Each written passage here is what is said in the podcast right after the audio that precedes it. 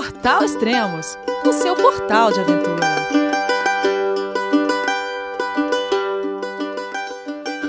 Bom dia, boa tarde, boa noite, bem-vindo a Extremos, o seu podcast de aventura. Esse é o 11 podcast da série Life Labs, a cicloviagem de volta ao mundo de Israel Koifman. E para você que gosta de livros do mundo da aventura, convido a conhecer a coleção de livros impressos e coloridos do Extremos, com os recém-lançados. Trek Everest, da autora Alessandra Bibas, excelente livro para quem sonha em percorrer a trilha até o acampamento base do Everest.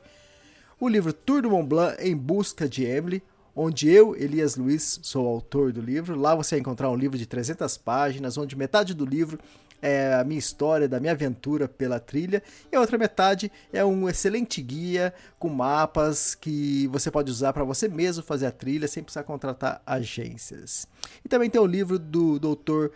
Rafael Escaravaca, o livro Entre Abismos, um excelente livro que narra a escalada da montanha mais alta da Oceania, o Carstens.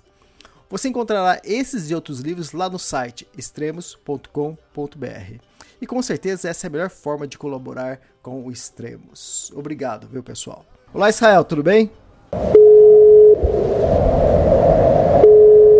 João, é você, meu filho? Alô, pai. Eu consegui. Eu tô no cume do Everest. Eu vi, meu filho. Te acompanhei o tempo todo pela sua página Spot.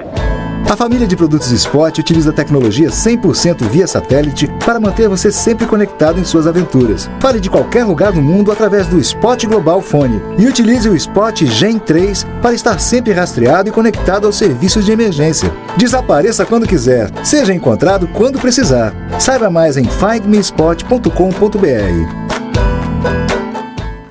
Fala Elias, tudo certo? Como que tá aí?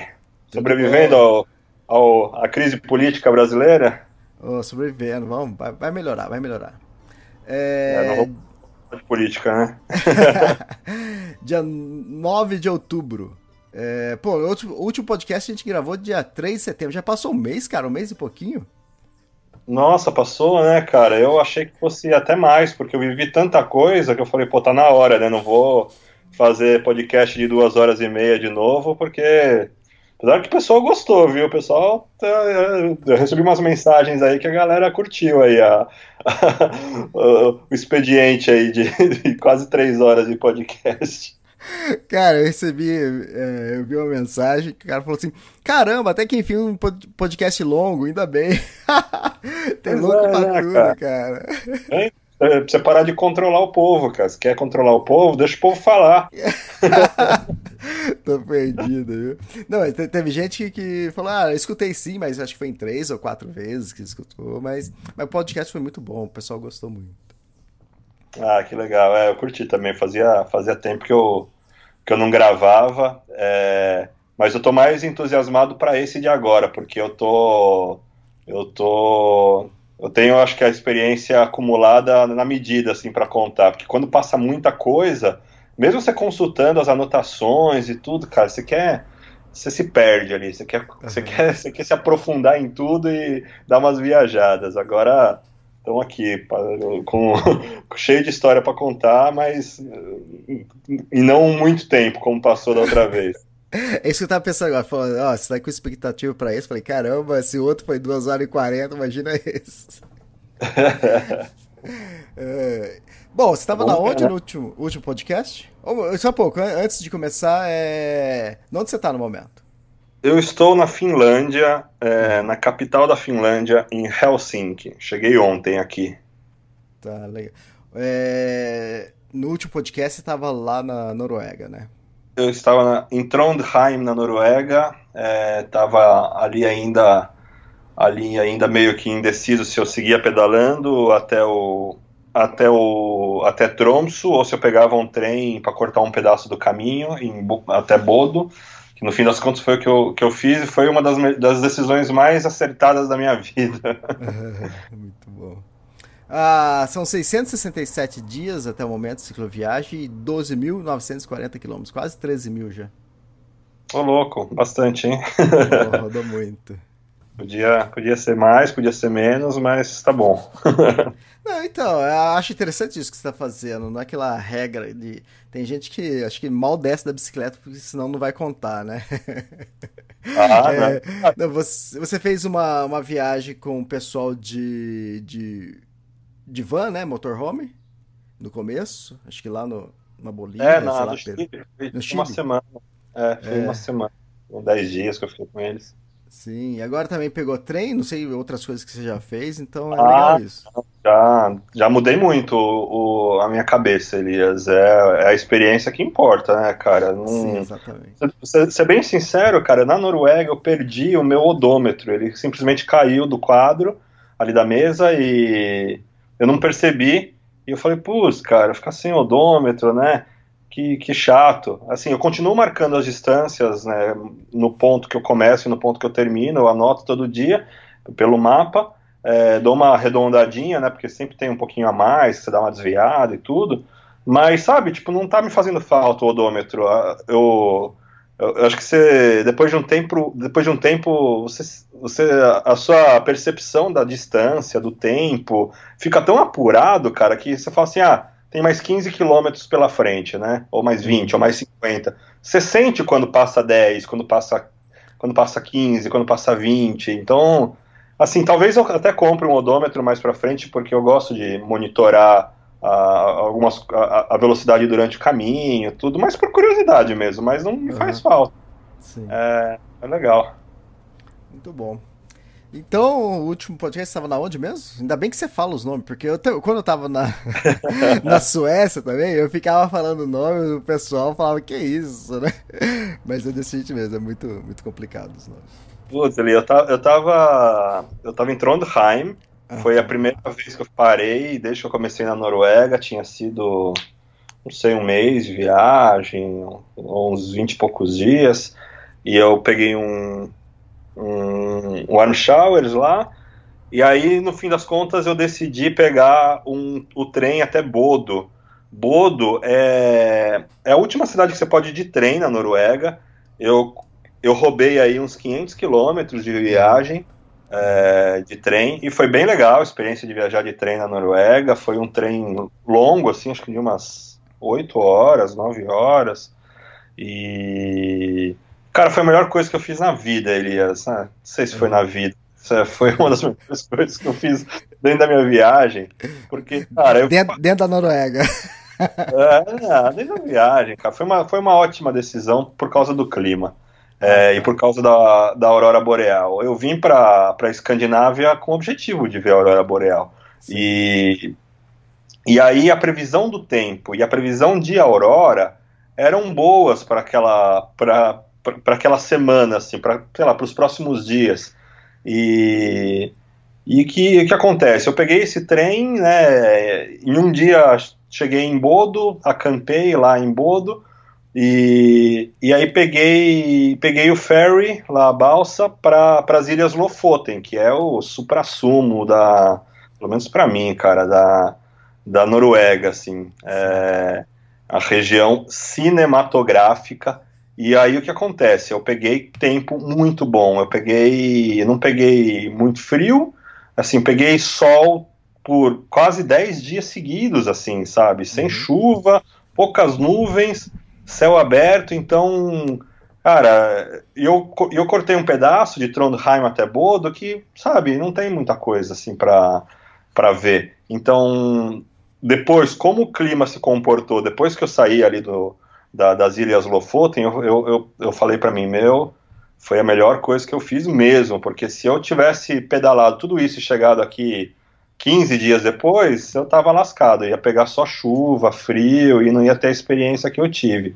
E aí aí peguei, né, eu cheguei em Bodo, uma cidadezinha bem charmosa assim, é, é, é uma cidade, eu não sei, eu não tenho certeza se ela já está no círculo polar ártico, mas ela é a entrada ali para o uhum. Círculo Polar Ártico, no mínimo. Então, é uma cidadezinha meio turística, mas bem charmosa, pequenininha, de porto. É, você já consegue ver os fiordes do outro lado e tudo. E acampei numa prainha e dia seguinte peguei a balsa. Na balsa, eu conheci duas meninas alemãs que estavam fazendo uma viagem de bicicleta, assim, tipo de feriado prolongado, assim, de poucos dias. E, e acabei conhecendo também um, um outro alemão que estava viajando de moto. E ali, né, desembarcando todo mundo, pegando as bikes, as motos, né, pô, pronto vocês vão e tal. E aí, no fim das contas, decidimos ir todo mundo junto. O, o motoqueiro foi na frente é, a gente decidiu acampar no, no, mesmo lugar. Aí foi bem legal, assim, foi. Foi. Descolamos uma prainha é, atrás de um túnel. Então, assim, ela, você tinha que pegar um caminho de bicicleta, então não passava carro, não passava ninguém, de frente para o mar. E, putz, assim, Elias, as Ilhas Lofoten é uma coisa uma coisa absurda, absurda. Quem, quem quer fazer quem quer fazer cicloviagem, olha, coloca ali, né, abre a listinha de, de grandes lugares no mundo. Uhum. A, as Ilhas Lofoten já, já entrou ali para o meu, meu hall de, de lugares favoritos. Bom, antes de tudo, vou falar agora com propriedade, depois de passar um mês e meio na Noruega, com todo, com todo o meu respeito a todos os outros países que eu já viajei, mas a Noruega é oficialmente o meu país favorito. Não. não tem não tem outra assim. Eu não sei se eu não sei se o pedal que eu fiz nas Ilhas Lofoten até chegar a ver a aurora, tudo, é, é o meu número um.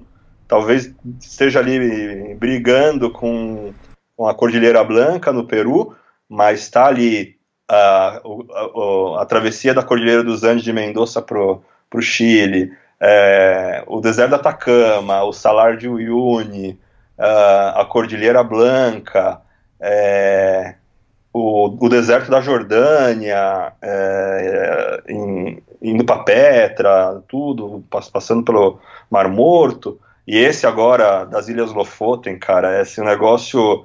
A Noruega é um país completamente tipo feito para o mundo outdoor, cara. É assim, uhum. o povo respira aventura. Você tem Cara, você, tem, você tá na estrada, você tem placa para bicicleta, você tem placa para para galera de hiking, você tem instrução para você vê gente fazendo isso o tempo todo, assim, sabe? Sim. E aí você fala, ah, mas o inverno, eu não, eu não, eu não, não é inverno ainda, né? Apesar de já estar tá bem frio, mas você fala assim, ah, mas no inverno a galera não sai de casa.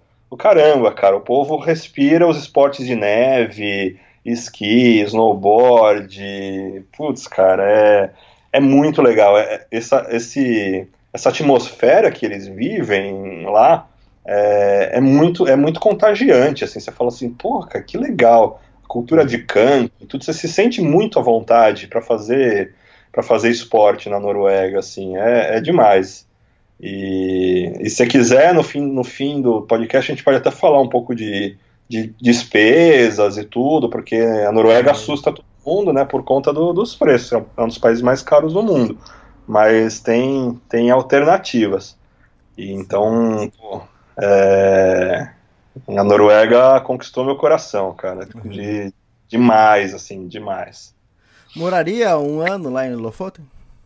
Cara, é assim, eu cheguei a essa, vou te falar, cheguei a essa conclusão Assim, depois de viajar por todo, por, sei lá, 12 países. Já viajei muito antes da viagem de bicicleta, né? Mas dentro da minha viagem de bicicleta, foi a primeira vez que eu senti assim, pô, eu poderia morar aqui, cara. Pelo menos por um tempo, assim, sabe? Inclusive no inverno. É, nas Ilhas Lofoten e especialmente em Tromsø. Se fosse para viver numa cidade um pouco mais estruturada, em Tromsø, que é uma cidade grande, na verdade, mas grande para os padrões noruegueses, né? Não tem 100 mil habitantes, eu acho. Sim. É, então, cara, moraria assim, fiz amigos por lá, cara, fiquei assim, foi foi a primeira vez que foi difícil para mim sair de um lugar assim, sabe, de tipo, putz, cara, não queria ir embora, sabe? Tem que ir, mas não queria ir. Foi foi meio foi meio foi meio difícil. Mas beleza, fui para as Ilhas Lofoten, que eu já sabia que ali já, já tinha chance de ver a aurora boreal, né? E eu falei, bom, tá chegando a hora. Eu sentia que tava chegando a hora, assim, sabe? Eu, eu, eu tenho um amigo holandês que tá viajando de bicicleta, tá no Canadá agora, e ele falou: Ah, eu já fui pra Noruega um monte de vezes e nunca vi a aurora. Eu falei: Ah, meu, problema seu, cara, eu vou ver de um jeito ou de outro. Pode ter certeza, cara. eu sabia que eu ia ver. E aí, nessa primeira noite que eu, que eu acampei com esses alemães, aí foi bem legal, né? Cozinhamos, fizemos fogueira ali tudo, e olhando para o céu, aí nada, né? E aí no dia seguinte a gente ia se dividir, cada um ia para um canto, as meninas iam fazer um hiking não sei aonde, o motoqueiro ia de moto, e eu falei, olha, eu tô indo para uma praia que chama Utaclave.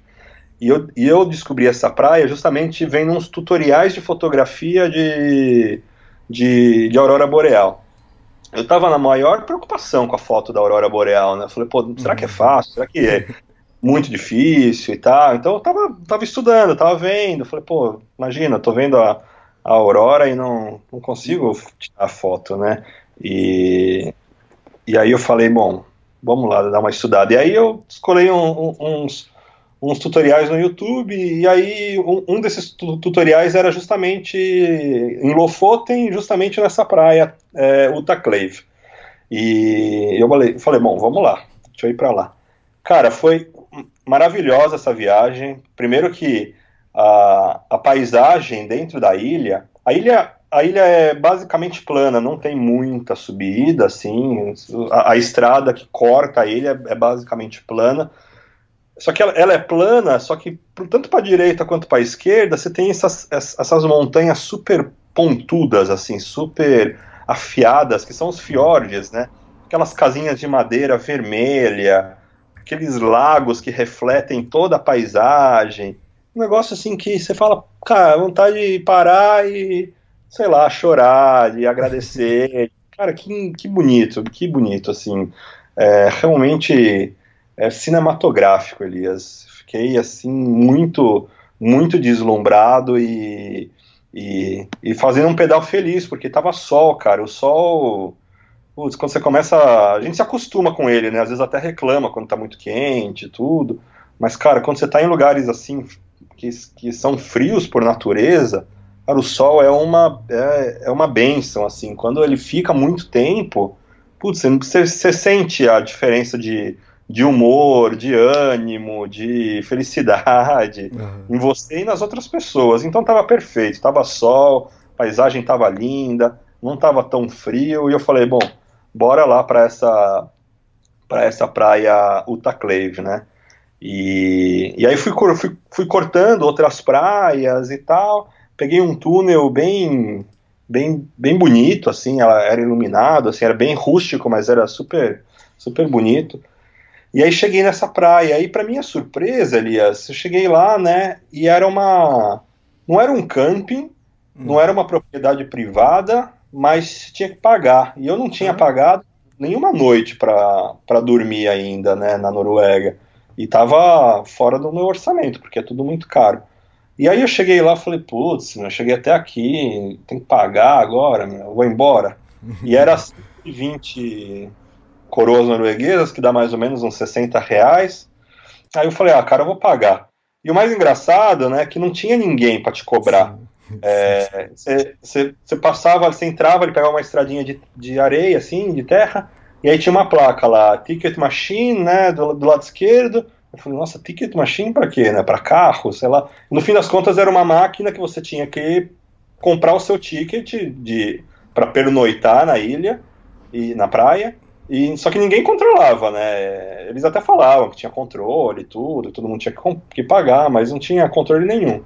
E como era, era pago, não tinha praticamente ninguém, porque tinha outras praias ali, ali perto. Mas eu decidi uhum. ficar porque, ah, não sei, sentia que tinha que ficar ali. E, e aí decidi pagar, paguei lá os 60 reais, e, e eles cobram porque tem banheiro, e, e aí tem a praia, e tem tipo um, um morrinho e um, e um pasto assim enorme. E aí a grama é bem aparadinha, ele tem um daqueles, daqueles lugares para você para você fazer fogueira, né, aquela, aqueles quadradinhos com pedra e tudo. Então, assim, tem algum tipo de manutenção ali, por isso que eles cobram. Só que era praticamente eu e mais duas vans, dois motorhomes que estavam ali, mas, tipo, cara, completamente vazio. Um lugar muito bonito, Elias. Muito bonito mesmo, assim. Um, um, um cliff, assim, um, um, um bom, fiord para os dois lados, né? Então, é assim, era uma praia que não era muito extensa e era meio que fechada por montanhas super altas. É, tinha areia embaixo, um pouquinho mais em cima esse gramadão, assim, perfeito, plano para acampar. No fundo, umas ovelhas com aqueles sininhos lá, batendo, né? É, fazendo um pouco de companhia ali. E beleza, cara, coloquei a barraca. Que horas eram isso? Ah, isso era no final do dia, devia ser umas. Bom, não. Putz. Devia ser umas 5 da tarde, devia ser umas 5 da tarde. É que final do dia é relativo. Que hora que tá escurecendo? Que escureceu É, lá, então. É, agora, nessa época tava escurecendo ainda tipo umas, umas 9, 10 da noite. Ah, tá. É. Até, até que cedo. É, agora já tá escurecendo mais cedo, agora já às 7 da noite já tá escuro. Sim.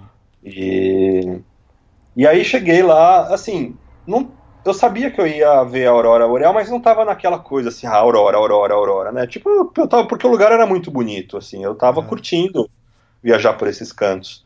Então, cara, montei minha barraca, é, tirei umas fotos ali, cozinhei, fui lá, lavei, lavei, lavei os pratos e tudo. E o lugar, assim, o pôr do sol lindo, lindo, lindo.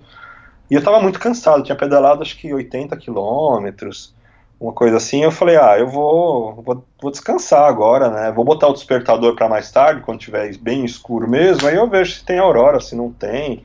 E se não tiver, tudo bem, mas mais cedo ou mais tarde eu vou ver, eu só tinha certeza. Uhum. E aí, beleza, tô ali guardando as coisas para ir dormir. Aí olho pro céu, né? Falo, nossa, tem um, tem um negócio, tem, tem alguma coisa ali, tem alguma coisa ali. E, e aí, assim, não, não, eu não consegui identificar que era uma aurora boreal, mas eu falei, putz, cara, eu acho que é. Não, a olho nu não tava vendo, assim, não tá, mas eu tava vendo uma espécie de, de. Não era uma nuvem, mas era, uma- era, um- era algo que tinha um movimento muito mais rápido que o movimento das nuvens e mais.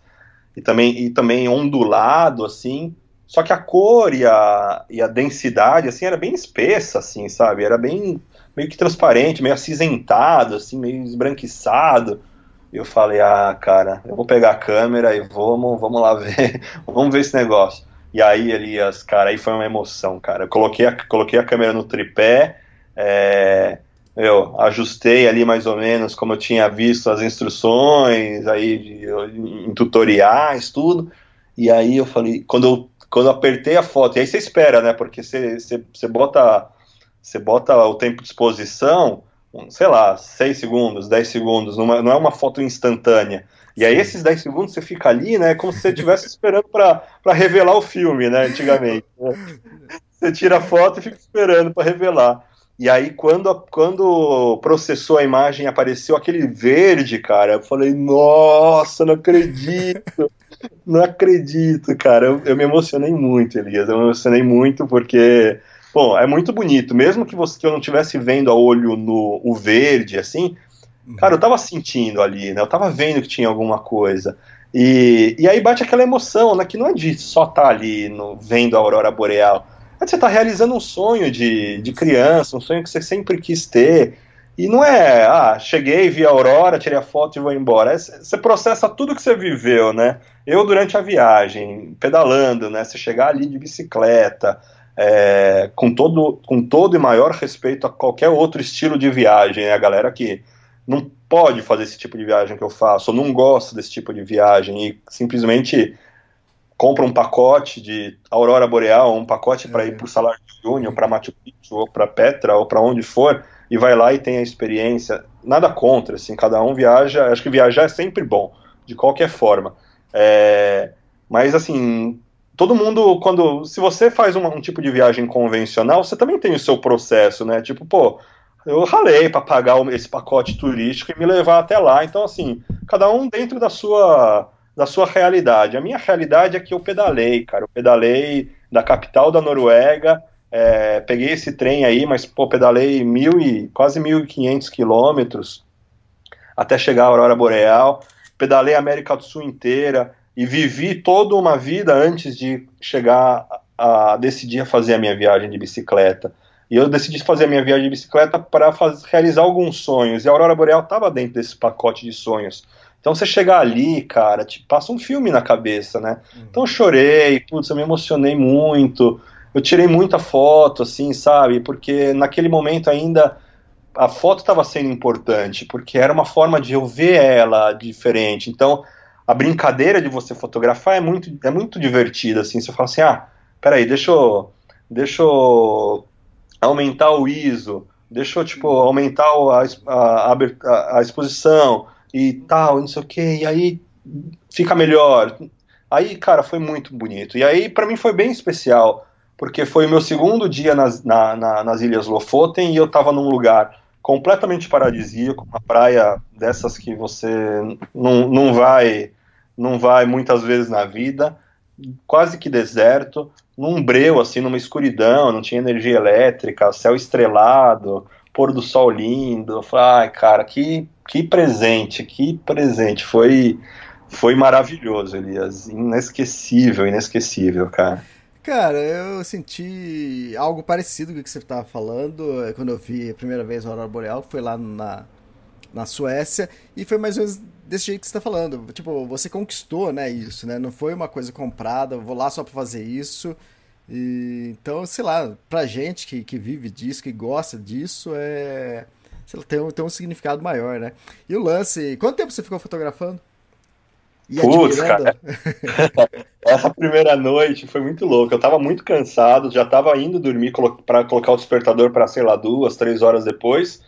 E era era umas 10 horas da noite, ainda tinha um pouco de luz é, do entardecer, que ficou ainda mais bonito, porque no horizonte tinha ali a, as cores do, do pôr do sol, meio alaranjado assim, se mesclando com o escuro da, da, da noite chegando, as estrelas meu, piscando também, no, no brilhando no, no céu, né? E, e aí a, essas curvas da aurora assim dançando, tudo. E aí eu perdi o sono, perdi o frio, tava assim, cara, tava em êxtase, em êxtase. Eu eu fiquei fotografando até acabar. Eu tenho, quatro baterias da minha câmera. Eu acabei quase às quatro e fui dormir três e pouco da manhã, cara, assim, sabe? Putz, é, e eu, eu, até lembro que acho que um dia depois ou dois dias depois eu te escrevi, né? Eu falei, Elias, eu vi a Aurora Boreal, cara. Aí você falou, pô, vamos gravar o podcast agora. Eu falei, pô, vamos, mas não sei, não tenho também tanta história. Vai ser só a história dessa noite, né? Não sei. É, mas eu até me arrependi de não ter gravado. É, eu sei. Ia ser um podcast curto, mas. É, mas tava quente ali a história, né? É, mas foi um batismo, sabe? Eu acho que é isso, eu acho que viajar dessa forma, seja de bicicleta ou de mochila, ou fazendo fazendo fazendo trekking, cara, eu acho que essas experiências acabam se transformando na, na cereja do bolo, assim, porque ah, beleza, eu eu fui. O meu objetivo era ver a Aurora Boreal, era ver a Aurora Boreal. Mas eu não tava assim, né, cara? Eu tava vivendo outras coisas que estavam acontecendo. Eu tava é, viajando por lugares, eu tava conhecendo outros lugares. Então, assim, a Aurora tava lá no, no horizonte, né, do, dos sonhos, mas tinha uma série de outras experiências que estavam no caminho, assim, né? E eu acho que essa que é a grande graça da coisa. E aí, quando ela acontece, principalmente de, de uma forma espontânea, e tem coisas que o dinheiro não pode comprar, cara. Não, não adianta você falar assim, ah, o cara tá ouvindo o podcast e fala, ah, beleza, o dinheiro não pode comprar, mas ele tá viajando lá na Noruega, né? Tem, tem que ter dinheiro para isso. Óbvio, né? Tem que ter dinheiro para respirar, né? Você precisa, você sai, você acorda, você tem que ter dinheiro para com, comprar seu café da manhã, para fazer seu café da manhã. Então, assim, mas não tem coisa que não tem dinheiro que compra, assim. E eu digo assim, essa experiência não tem dinheiro que compra, você precisa conquistar.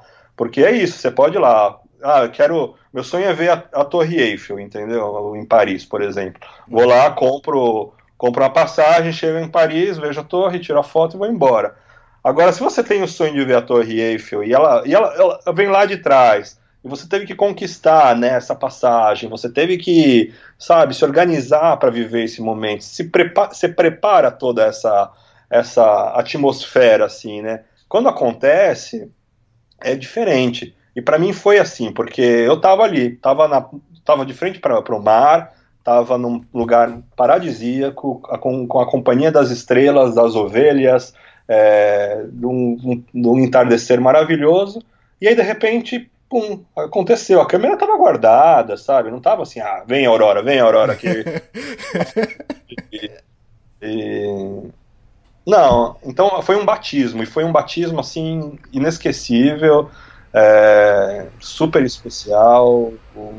Estar tá ali guardado num lugar muito especial do meu coração, e todas as vivências que eu já tive na minha vida, e e eu te conto, e vou te contar no decorrer do podcast, como essa experiência da Aurora vem me também vem me gerando novas reflexões e me despertando novas ideias. Mas aí, assim, eu me senti, me senti batizado e falei, cara, tá só começando, né? Ainda tô indo lá, ainda tô indo lá para Tronço, ainda vou encontrar com aquele amigo da minha irmã que, que eu vou pegar uma carona e a gente vai viajar para para North Cape, para Alta, para Suécia, para Finlândia. Então, beleza, né? Tipo, ótimo, ótimo começo, né? E aí, e aí, beleza. Que de lá eu saí e fui para um e fui para um vilarejo meio turístico que chama Henningsvaer. É, é um lugar meio artístico, assim, meio alternativo. E eu tava ali, cara, tava de ressaca, assim, sabe? Tava de ressaca da Aurora, assim, falei, cara, ainda não tô assimilando isso que aconteceu, sabe? Não tô entendendo, cara. O negócio é muito bonito, é muito, é muito especial, tudo. Mas tava cansado, assim, sabe? Eu falei, cara, assim, preciso acampar. Aí, beleza, cheguei cedo, cheguei umas duas, três da tarde nesse lugar. E sentei num lugar para tomar um, para fazer um lanche, lá preparei um sanduíche, tudo, tomei meu café. E aí falei, ah, deixa eu entrar no Couchsurfing, né, ver se tem alguma coisa por aqui. E aí eu mandei uma mensagem e um, a primeira mensagem que eu mandei era uma era uma, uma garota e cara assim três segundos depois que eu mandei a mensagem perguntando se eu podia ficar na casa dela, ela respondeu: pode, é, eu tô bêbada, tem mais cinco pessoas eu tenho, tem mais cinco pessoas aqui na minha casa, é, mas pode vir. Aí ela falou, ah, tá tendo um festival de cerveja na cidade, tudo. Eu falei, ah, maravilha, né? Então, é, tá, tô indo. Tá, tá pra mim. É, bom, beleza, vamos, vamos tomar cerveja, vamos ver a aurora, vamos ficar bêbado todo mundo. é, é, mas no fim das contas, assim, foi foi engraçado, mas foi. Ah, hum, foi. Tava todo mundo muito bêbado mesmo, assim, sabe? Tipo. Não foi aquela coisa assim, ah, vamos, vamos pra, onde, onde que é a festa, entendeu? Que eu também quero. Tava todo mundo caindo de bêbado, assim. Aí uhum. falei, putz, meu, tá, tá meio chato, assim. E assim, festival de cerveja na Noruega, né? Você converte aí para coroas norueguesas, né? Então, uhum. uma cerveja no, no bar custa custa tipo 50 reais um copo de cerveja. Então, né, não, não, dá, cara, não dá. Se você comprar no mercado, que não era mais o caso, já estava fechado, você paga aí uns, talvez uns, uns 20 reais uma lata de cerveja. Mas é, cara, é completamente fora da realidade. Mas no fim das contas foi bom ficar nessa casa. É, eu, eu tomei banho, né? É, dei uma descansada. E aí, assim, tipo, puta, não, cadê a festa, né? Não, não, não tá rolando a festa. Ah, meu, que festa o quê? Vou ver a Aurora Boreal, cara. Peguei minha câmera no tripé e saí pra dar um rolê. E aí, mais um dia, cara. Noite, assim, bem estrelada. É, o lugar tava muito. Tava, tava mais forte do que na, na noite anterior. E aí fiquei ali, né? Tipo, dando rolê pela cidade, olhando assim Lias, eu não sei, é a minha experiência, né? Não quer dizer que todo mundo vai, vai ter, vai, vai ser dessa forma, mas o meu sentimento é assim, pô, tô criança de novo, cara, tô criança de novo.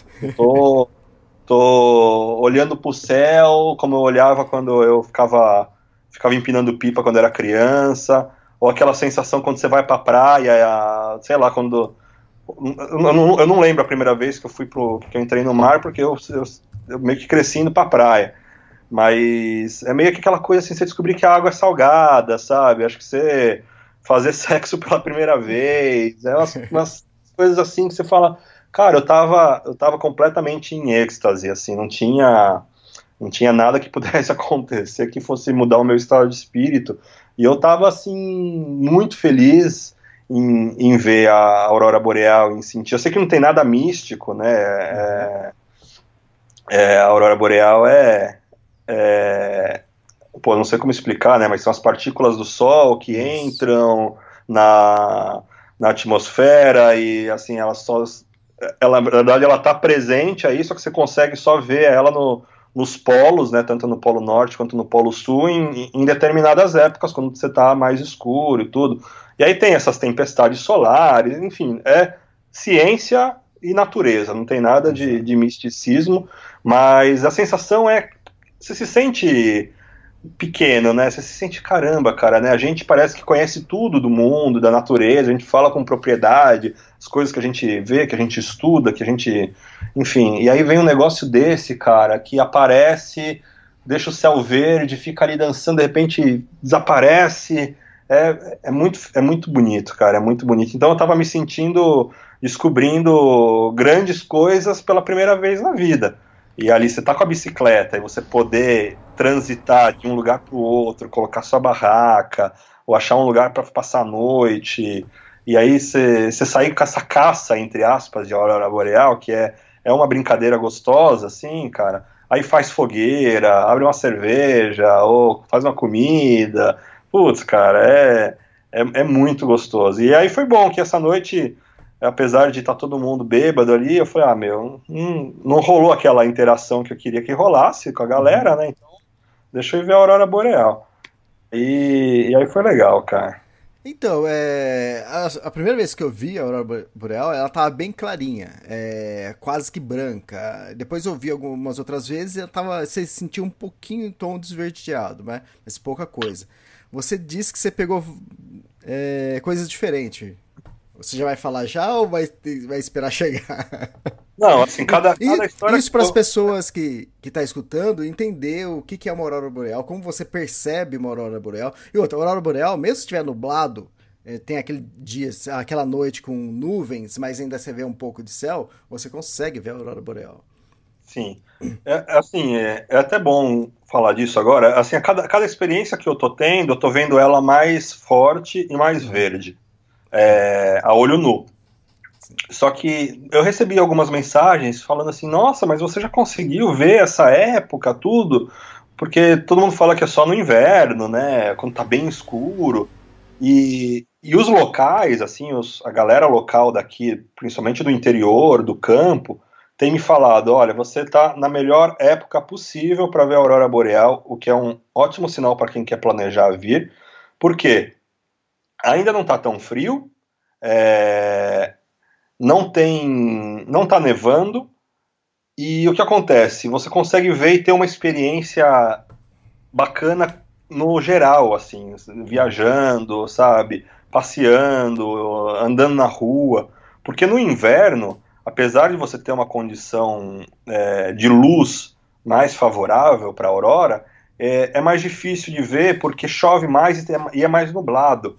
Então, assim, nessa, nesse momento entre, entre começo de outono né, e início de inverno, é, é, é melhor. Então, então, o que acontece? A cada dia, cada semana que vai passando, né, o sol vai se pondo mais cedo. Então, vai ficando escuro mais, mais cedo também. Então, ela tem aparecido mais e, e mais forte a cada, a cada vez que passa. A primeira, o primeiro dia realmente foi assim, foi mágico, mas hum, é, de outra, de outro, pelo, de outra forma é, foi foi meio assim, ah, mas espera aí, a aurora não é verde, né? Tipo, ela fica verde na foto, mas a olho nu ela é meio ela é meio esbranquiçada. E você tinha me falado isso da outra vez. Eu falei, ah, sei lá, beleza, vai ver que é assim, não deixa de ser especial. Só que não, eu tenho visto ontem, ontem, anteontem, cara, eu vi a aurora mais forte, assim, a olho nu, assim, sabe? Uhum. Foi sair da barraca de madrugada congelando, assim, tava menos todos os graus possíveis aí, que pelo menos não tava menos todos possíveis, pode, pode ficar muito pior, na verdade. Mas para mim tava muito frio, tava, tava abaixo de zero. É, e aí eu saí para dar uma mijada.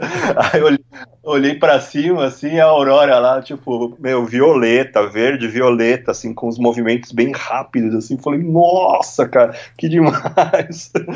É, mas é, é, isso, assim, dá para ver sim. não precisa vir no, no, no, alto inverno. Acho que no alto inverno, cara, a não ser que, a não ser que você esteja muito acostumado a, a esse tipo de, de, estação, mas eu acho que se você vier, não vai aproveitar. É, se, você não tiver, se você não tiver acostumado a menos 10, menos 20 graus e não tiver preparado com roupa, você não vai conseguir aproveitar e ainda tem o risco de não ver porque pode pegar muita chuva e tudo. Vou te dar um exemplo. Eu falei para você que eu, eu, eu, fiz bem em pegar aquele trem e, e, e ir para Lofoten antes. Cara, eu peguei uma semana de sol. Se você tira uma semana de férias e vem para Noruega para ver a aurora boreal, você pode cair nessa semana de sol, mas você pode cair numa semana de chuva, Sim. que é muito factível. Então, assim, não, não, tem, não tem muito, não, não dá muito para prever né, o clima é, com tanta antecedência. É, mas eu acho que nessa época que eu, que eu, que eu fui, é, é melhor, cara, porque se por acaso você não vê a aurora boreal, você tem um clima um pouco amistoso para você fazer outras coisas, assim, uhum. sabe? Um, acho que eu acho que vale a pena. Aí, bom, aí eu saí dessa, dessa cidadezinha aí, onde eu fui. É... Deixa eu falar uma coisa. E... É... A Aurora Boreal era um sonho de infância? Quando, quando você começou a se interessar por isso? Você achava que um dia você ia ver isso? Ah, cara, eu achava. Era um sonho de, de criança. Eu não lembro quando começou isso, mas certamente vendo, vendo fotografias e, e e filmes, assim, é, vídeos, né? Falando, cara, o que, que é isso, né? Tipo, que doideira.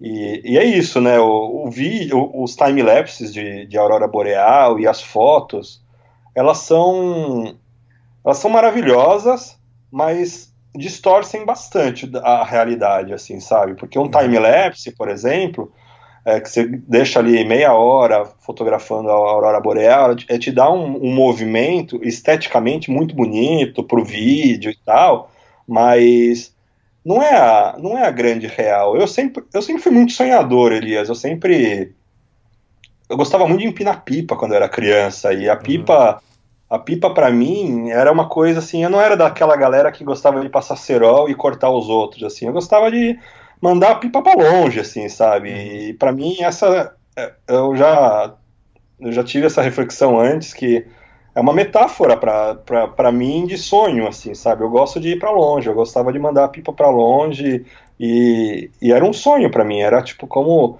descarregar o, o carretel de linha, era como, sabe, alimentar o sonho, e viajando, e voando, e sonhando, e, e eu acho que o céu, o céu tem essa tem essa essa magia assim. Eu acho que ver essas cores quando eu era criança ainda, de alguma forma mexeu comigo, assim, sabe? Mas eu não imaginava ver, porque, cara, da, eu, eu, eu, não venho de uma família pobre, não venho de uma família rica, venho de uma família que passou, inclusive, muitas dificuldades financeiras. Para quem passa dificuldade financeira, que você tem que, cara, não te sobra dinheiro para para nada no final do mês, você tem que parcelar as coisas, você está com conta atrasada, e você não consegue sonhar, né? Você não consegue imaginar que você vai para Noruega ou para Alasca, ou, sabe? Você, você sonha, mas você sonha um pouco menor, assim, sabe? Então, eu, não, eu, eu honestamente não poderia imaginar uns anos atrás que eu, que eu ia ver a aurora boreal e, e muito menos de viajando de bicicleta, assim. Então, então tem essa tem, para mim teve esse significado, né? É o que eu te falei. É, de repente alguém está escutando o podcast se contagia com a minha com a minha emoção, aí chega lá, vai ver a aurora boreal e fala, putz, é só isso, né? tipo, só isso, que esse cara tá, aí, tá aumentando aí, né? Beleza, é a minha experiência, assim, sabe? Eu, eu tenho outros amigos que, que têm essa, essa curiosidade, também tem essa, esse sonho de ver a aurora boreal, assim, sabe? Tá, acho que tá na bucket list de muita gente, assim, ver a aurora boreal. Mas eu acho que isso é uma coisa que nasceu em você há um tempo, né? Uma coisa eu sempre dei uma estudadinha nisso para para ver como que funcionava, da onde que vem, o que que é, onde que sai. Então, então, sei lá, cada um tem seus sonhos, né, meu? Às vezes é, às vezes é isso, às vezes o sonho da pessoa é ir até, meu, até, sei lá, algum outro lugar, ver a Torre Eiffel, por exemplo. Sim. Não sei. É, é interessante também. Hum, é uma coisa interessante, óbvio. Sim. Tem muitas. Tem, você não precisa ir para longe, né? E, e, fazer um negócio extremo para que seu sonho tenha relevância, ou seja, importante para você. Mas para mim, para mim foi. E, e foi tanto que quando eu estava lá no deserto da Jordânia, eu falei, cara, eu falei, cara, peraí, deixa eu Deixa eu fazer uma lista aqui de coisas que eu quero muito fazer antes de morrer, né? Calculando a rota. E especialmente dentro da minha viagem de bicicleta, que acho que é uma oportunidade para fazer coisas que talvez depois seja mais difícil. E eu falei, cara, a Aurora Boreal veio, pum, primeiro lugar. Eu falei, ah, uhum. é para lá que eu vou. Então, legal. É, foi legal você falar, comentar sobre realizando sonhos, né? Que isso acontece comigo também. Eu sempre tive vários sonhos, né? É, ver a aurora boreal, ver um cometa. Cometa foi interessante que eu, o primeiro cometa que eu vi foi o cometa Halley. Eu vou entregar minha idade aqui. eu vou falar, vou, vou, vou, eu vou falar o ano aqui, muitos ouvintes vão falar, pô, nem tinha nascido ainda, cara. Foi 1986. Só que o cometa Halley, cara, hoje, se você sair à noite é, tem algumas nebulosas que foi mais ou menos a mesma coisa que o Cometa Halley, entende? Era muito hum. pequenininho, muito muito fraquinho, não tinha cauda, então isso a olho nu, né? É, então foi, tipo, como era a primeira vez que estava vendo o cometa, foi legal, e diziam que era o maior, então foi, foi 1986, foi muito legal. Mas, cara, em 2007, eu vi o cometa McNode.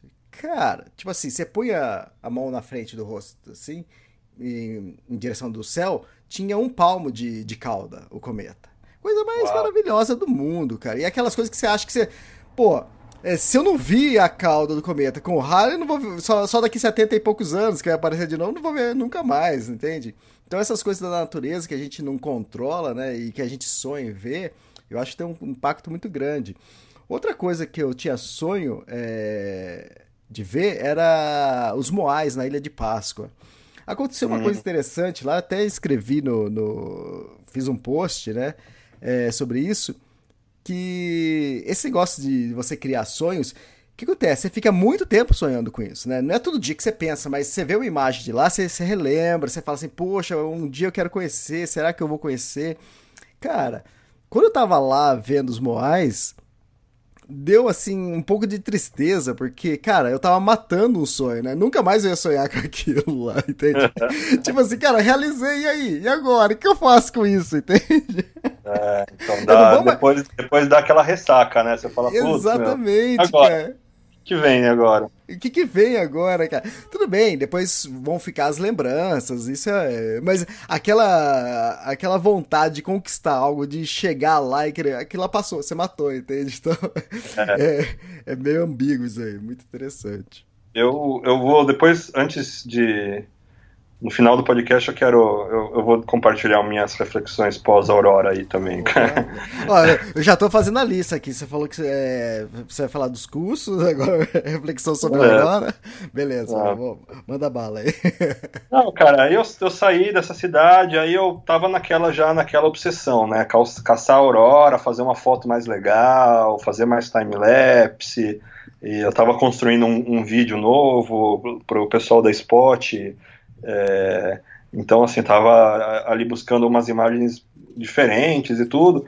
E aí fui passando por lugares bonitos, acampei numa praia que quase eu tive que. O, o, mar, o mar tava subindo, cara. No meio da noite eu falei, opa, vai dar merda isso aqui, cara.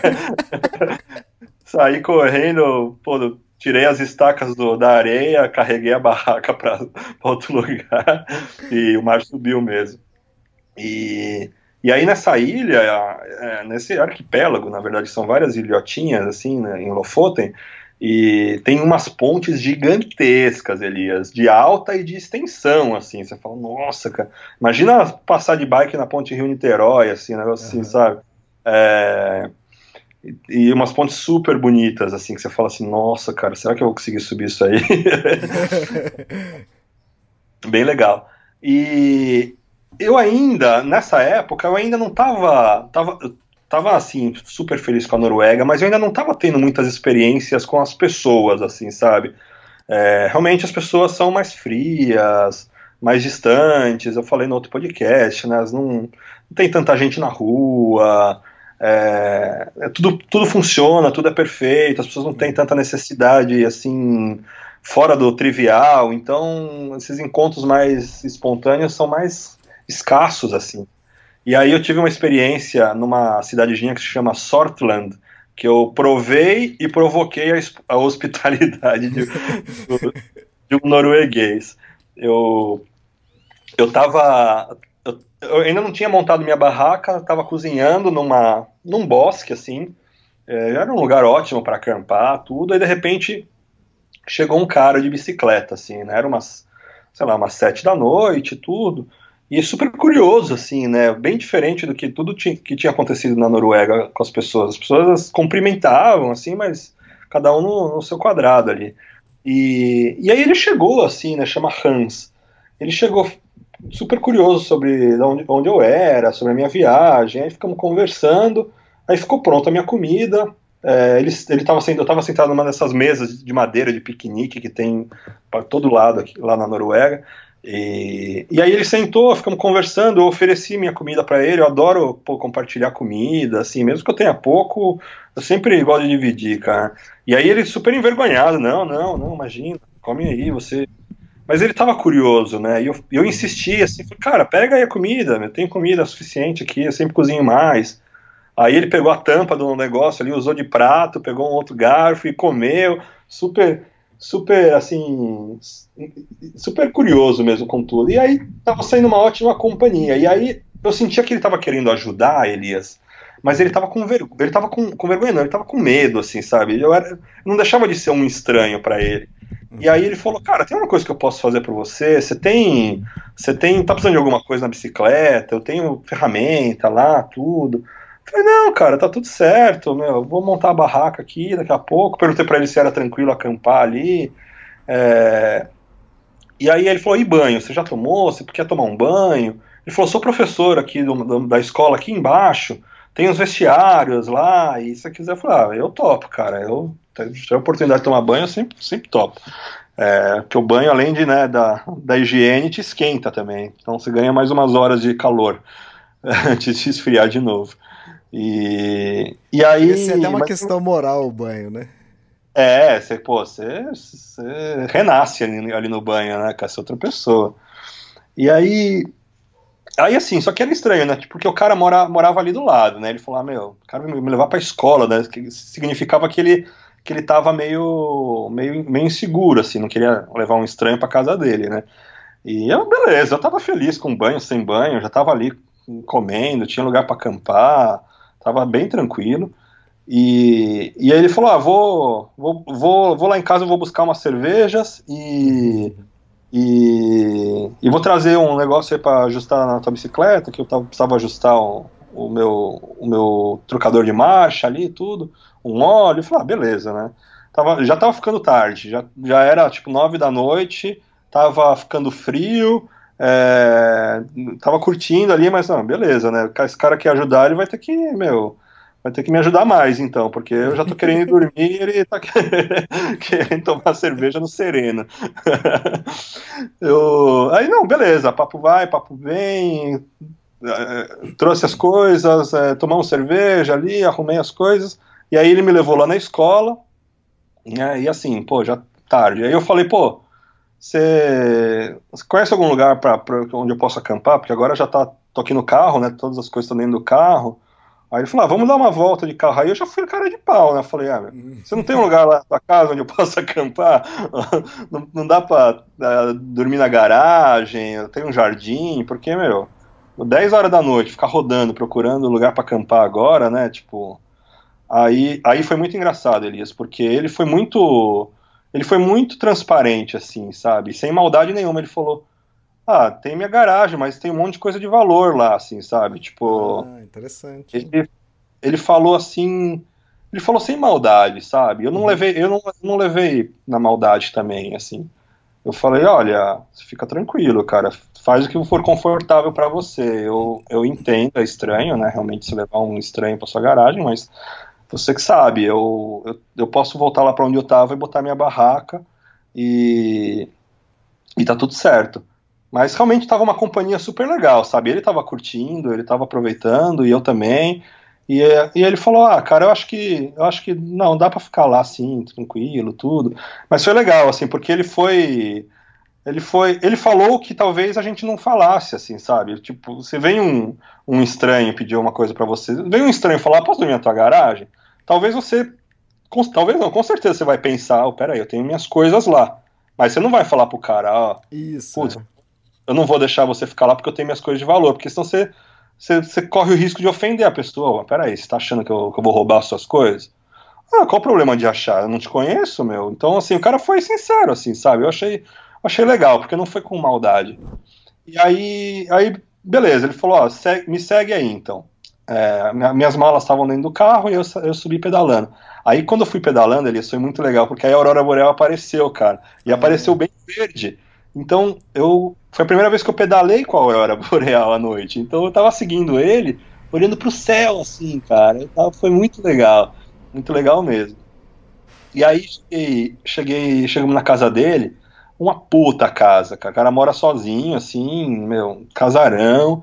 E enquanto eu tava olhando pra Aurora Boreal, ele pegou minha bicicleta, levou pra garagem. E quando eu, cheguei, eu fiquei tirando umas fotos da Aurora, quando eu entrei na garagem, ele tava lá com um luvinha, minha bicicleta naqueles. naquela. naquele negócio que você deixa a bicicleta suspensa, assim, pra, uhum. Pra poder ajustar, né? É, não sei o nome, tipo cavalete. E. E já tava ali arrumando toda a minha bicicleta, tudo. E, e, e aí ele falou: Olha, é, você não vai dormir aqui na garagem, não, né? Na verdade, desde que esse cara chegou de bicicleta e sentou na mesa comigo lá, é, enquanto eu tava cozinhando, eu sabia que eu ia dormir na casa dele. eu sabia que no fim das contas ele ia me convidar para dormir na casa dele. É... E aí ele tinha um quartinho lá, que era um, um, um, quarto onde ele guarda as coisas de esqui, de inverno, né, e tal. E aí dormi lá, e antes a gente tomou mais cerveja, ficamos conversando.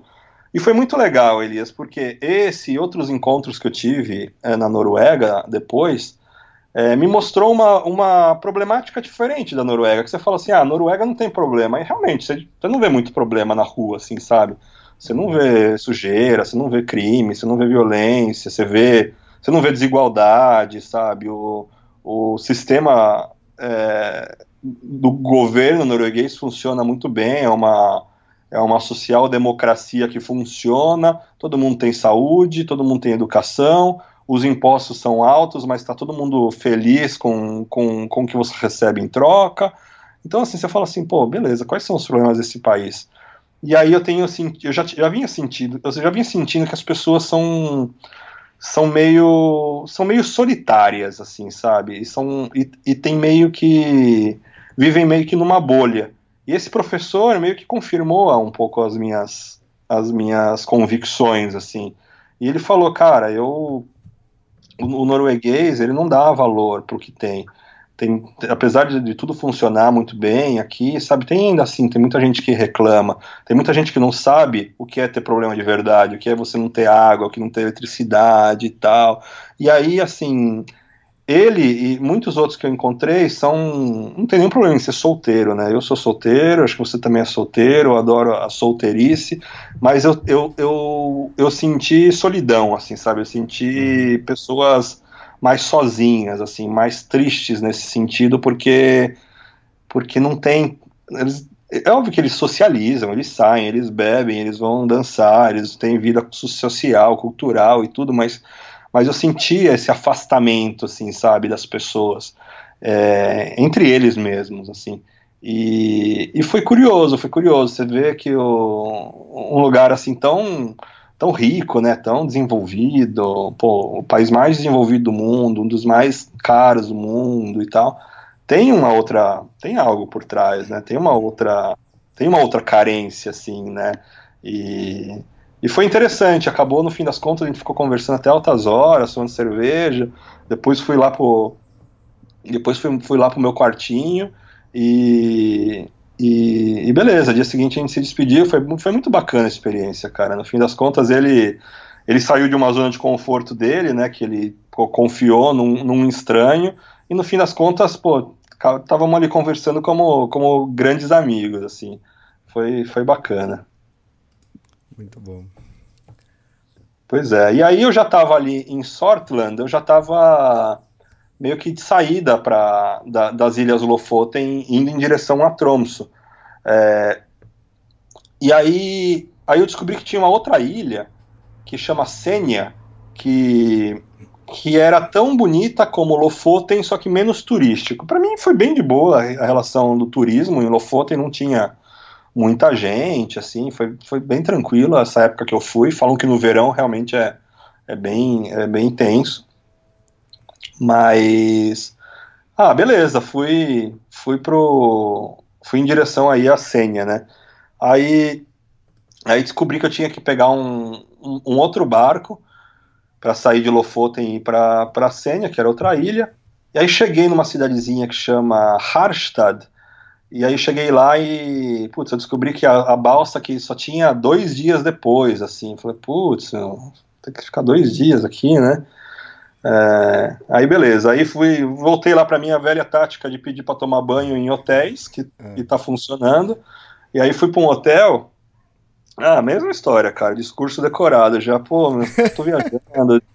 É, tem, um, tem um pedido inusitado, sabe? Tô viajando é. de bicicleta, já tem quase dois anos, e eu vim de longe hoje, eu precisava tomar um banho e as pessoas.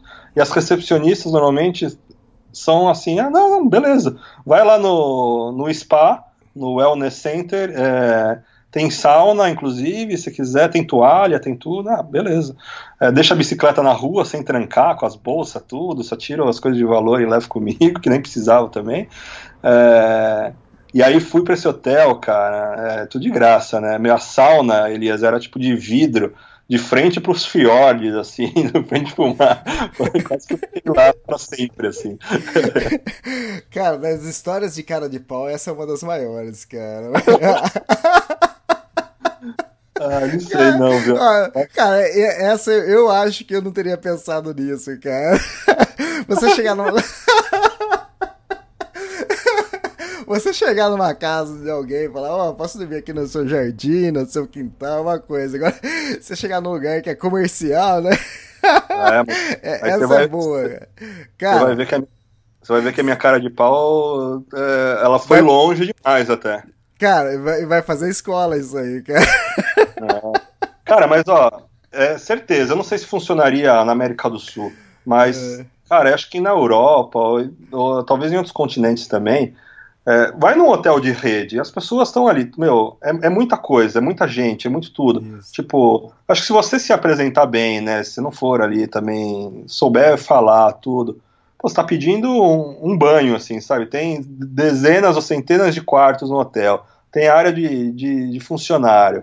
E aí tem essa área de spa que é aberta, você não precisa, você não precisa ter uma chave, você não precisa, tipo, então, acho, acho que se você souber com um jeitinho, pelo menos na Noruega funcionou, cara. Eu fiz isso três vezes e, e eu fui premiado com essa sauna ainda, né, no, nessa última vez. É, e é isso, cara, não é, é, não é só a higiene, né? Tem gente Oi, que. Espera um pouco, é. Você também não poderia trazer uma porçãozinha de camarão pra mim? ah, cara, eu não, eu, eu assim, eu sou eu, eu, eu, não me considero, não me considerava tanto cara de pau assim, mas eu Pô, acho que tem limite. Né? É, tem limite. Assim. Eu até brinquei a primeira vez que eu fiz isso, eu falei, ah, a próxima vez eu pedi um quarto, vai que tem um quarto, né? Tipo, pô, meu.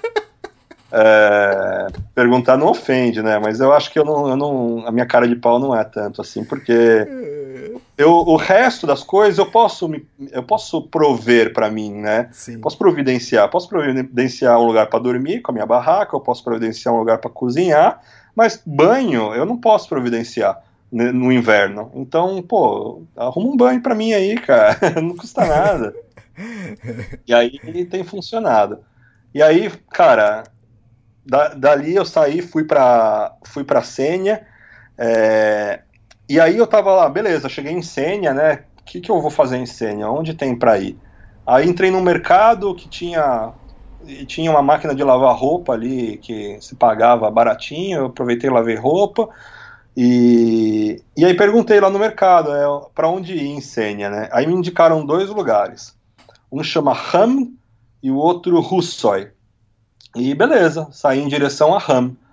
Esse dia, Elias, eu pedalei, foi pela primeira vez em toda a viagem, eu pedalei eu pedalei o dia inteiro debaixo de chuva, mas de muita chuva. E Mas o meu estado de espírito ainda estava tão alto, assim, que eu falei, ah, meu, tá tão bonito isso aqui. Eu tava com calça de chuva, roupa de chuva. Só, não, só o meu tênis que não era, que é a prova d'água, mas chegou uma hora que não resistiu mais, né? E eu falei, ah, cara, eu vou pedalar até o final, meu, até onde der. E aí eu pedalei 65 quilômetros esse dia, debaixo de chuva o tempo todo, e mas curtindo, assim, sabe? Tava, tava aqueles, já aquelas árvores todas amarelas do outono, estradas lindas, lagoas e tal.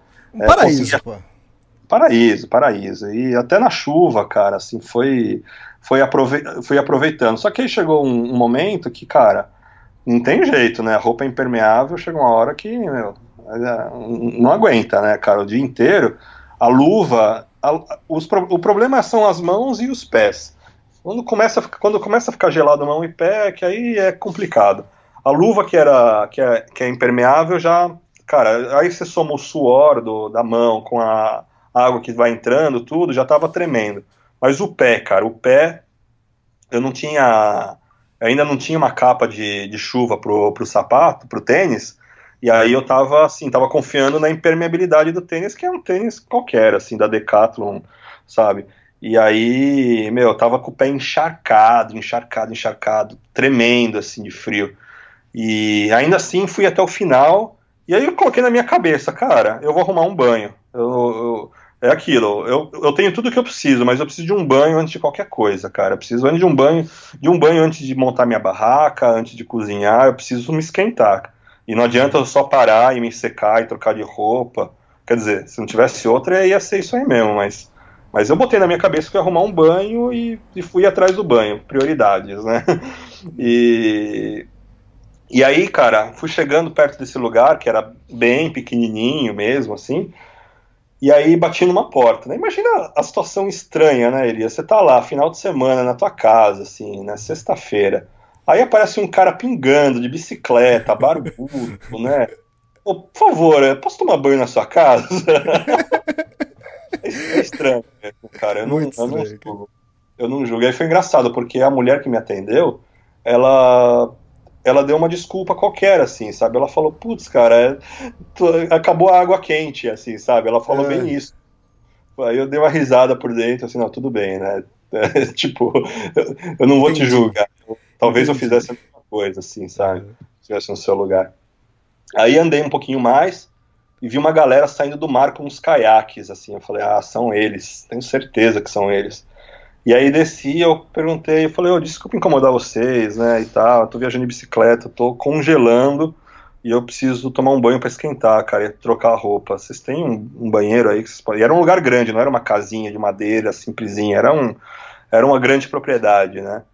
E aí eles falaram, ah, deixa eu ver aqui e tal, porque a gente alugou essa casa para passar o final de semana e tal, Aí, não, não, vai lá. Aí me deixaram tomar um banho. Eu falei, putz, aí, aí foi o que você falou, né? Você, você renova, você ganha, você ganha uma sobrevida, assim. Aí, cara, passa aquela tensão, o coração desacelera, re, respira e volta pro lugar de novo. E aí tomei um banho, falei, ah, agora sim. Já tinha visto uns lugares que, que eram mais ou menos bons para acampar. E beleza. Aí um deles me perguntou, mas e, e onde você vai dormir? Eu falei, ah, cara, eu vou, vou acampar, eu tenho barraca, tudo. E, eu perguntei, e era um lugar muito grande, assim, tinha um jardinzão gigante, assim, que dava no mar. E já, já lancei, né? Falei, ah, se tiver um lugar aí onde eu possa armar barraca, eu fico por aqui mesmo. É, eu acho que é, essa cara de pau eu tenho, assim, sabe? Agora, tipo, ah, meu. É, me, me, me arruma uma cama aí, sabe? Você não tem um quartinho aí? Não, né? Aí já é demais, cara. Acho que eu o, básico eu tenho que eu tenho que me virar com, com o que eu tenho. Aí eles falaram com, com o dono da casa lá que eles estavam alugando pelo Airbnb e aí falou não pode ficar aí tranquilo, cara tem grama à vontade, fica à vontade aí. Aí, falei, ah. aí já relaxei, montei a barraca, é, comecei a tirar as coisas para cozinhar e aí uma, uma, da, uma, uma mulher chegou que estava lá no grupo e falou olha é, não cozinha não, você vai jantar com a gente, pode entrar aí, vem, fica com a gente, vamos lá para dentro de casa. Era uma mansão, Elias, era um, era um casarão antigo, reformado, assim, putz, cara, de frente pro, pro mar, pros fiordes, negócio de cinema. E era um grupo de 15 ou 16 pessoas, que é, um, é uma galera que tem um grupo de, de caiaque, e eles se encontram de vez em quando para remar em lugares bonitos ali na região, né? Eles são de Tromso, justamente a cidade onde eu estava indo, e, e, alugaram no final de semana essa propriedade para passar, era aniversário de um deles. E, pô, chegou beleza. A, você chegou a ver o caiaque, é caiaque inflável? Não, não, era caiaque hum, de. Tá. De. Putz, não sei o material, cara. Mas não é inflável, não. Lá, quando tá fazendo a Kungsleder, na Suécia, encontrei um grupo de pessoal da Noruega com um caiaque inflável que ia descer uma, um rio lá que a gente tava hospedado do lado, dormindo do lado. Ô, louco. É, o caiaque. O caiaque é bem, é bem forte na Noruega, cara. Nossa, eles é. são. Acho que é um dos principais esportes deles, cara. Eles são bem apaixonados pelo caiaque, mesmo no, águas super geladas, eles usam, cara, roupas super especiais para remar, é, uma, uma roupa de lã por baixo, assim, uma roupa de lã que é para atividade física, assim, e, e também, cara, essas roupas de marinheiro, né, de, de, de navegador, que, cara, você lacra tudo, assim, porque, né, a água é muito gelada. E eu tive um dia tão especial, Elias, esse dia, assim, sabe? A chuva. No meio do caminho eu não contei, mas eu parei num camping para dar uma descansada, num lugar onde tinha uma área fechada, quente, para me secar um pouco. Aí conheci também uma, uma garota super gente boa, a gente ficou conversando ali um tempão, assim, sabe? Sobre, sobre a Noruega, sobre viajar, sobre as, os noruegueses, assim, sabe? E, e aí voltei para aquela estrada linda, maravilhosa realmente eu passei um tempo muito especial na Noruega de uma forma geral, mas nessa, nessa região das ilhas, cara, foi, foi me sentia todo dia me sentia num sonho, assim, sabe? Eu acordava, podia estar tá frio, podia estar tá chovendo, eu falei, meu, vamos devorar esse dia aqui que, que, que cara, tem mais um lugar lindo para conhecer. E aí, no fim das contas, cara, ter conseguido aquele banho, tá naquele lugar tranquilo e tá com aquela galera, eu tava muito muito confortável, assim, sabe? Eu tava, putz, muito feliz. E aí cheguei lá no jantar, cara, o jantar dos caras era. Eles estavam fazendo um prato típico lá com costela de cordeiro, né? E, e era uma parte defumada, outra parte com um caldo lá, tudo, não sei o quê. E aí, assim, meu, sabe, eu. Quem me acompanha aí sabe que eu sou vegetariano, já tem uns dois anos e pouco. E aí eu falei, cara, você quer saber, meu, eu não vou falar que eu sou vegetariano e eu vou comer esse negócio aí. É, eu acho que faz, faz parte do pacote hoje, assim, sabe? Faz parte da experiência. Uhum. É, era uma atmosfera tão festiva que tava ali, os caras estavam, sabe, tava fazendo um, um, um mutirão ajudando ali na cozinha, aqueles panelões, assim, sabe? Vinho, cerveja, todo mundo dando risada. E eu assim, tipo, ah, beleza, eu podia ficar na minha barraca e cozinhar um negócio. Eu já, eu já tive várias situações onde eu, eu dei uma driblada ali ah, para não comer carne, mas esse dia eu senti que assim, meu, vou comer e, e, e tá tudo certo. E comi, gostei, aproveitei, não, não mudei as minhas a minha dieta, continuo Sim. vegetariano, não voltei a comer carne, mas sabe, tipo, eu me senti super também super feliz de ter me permitido passar por essa experiência, assim, sabe? Num... Óbvio que se fosse ruim eu não ia continuar comendo, se eu me sentisse mal, alguma coisa, mas eu acho que a, a sequência de dias, pô, ver a Aurora, ver a Aurora vários dias, é, tá conhecendo gente especial pelo caminho, assim, sabe? Gente que, que num primeiro momento tem uma camada de gelo por fora, assim, mas você percebe que você não precisa de muito para quebrar e eles se revelam super generosos. Então, putz, cara, aí eu falei, ah, vou comer e vou ser feliz. E fui feliz, tomei muita cerveja, tomei muito vinho, meu, todo mundo se divertiu. Aí depois a Aurora Boreal apareceu, eu fui pra minha barraca.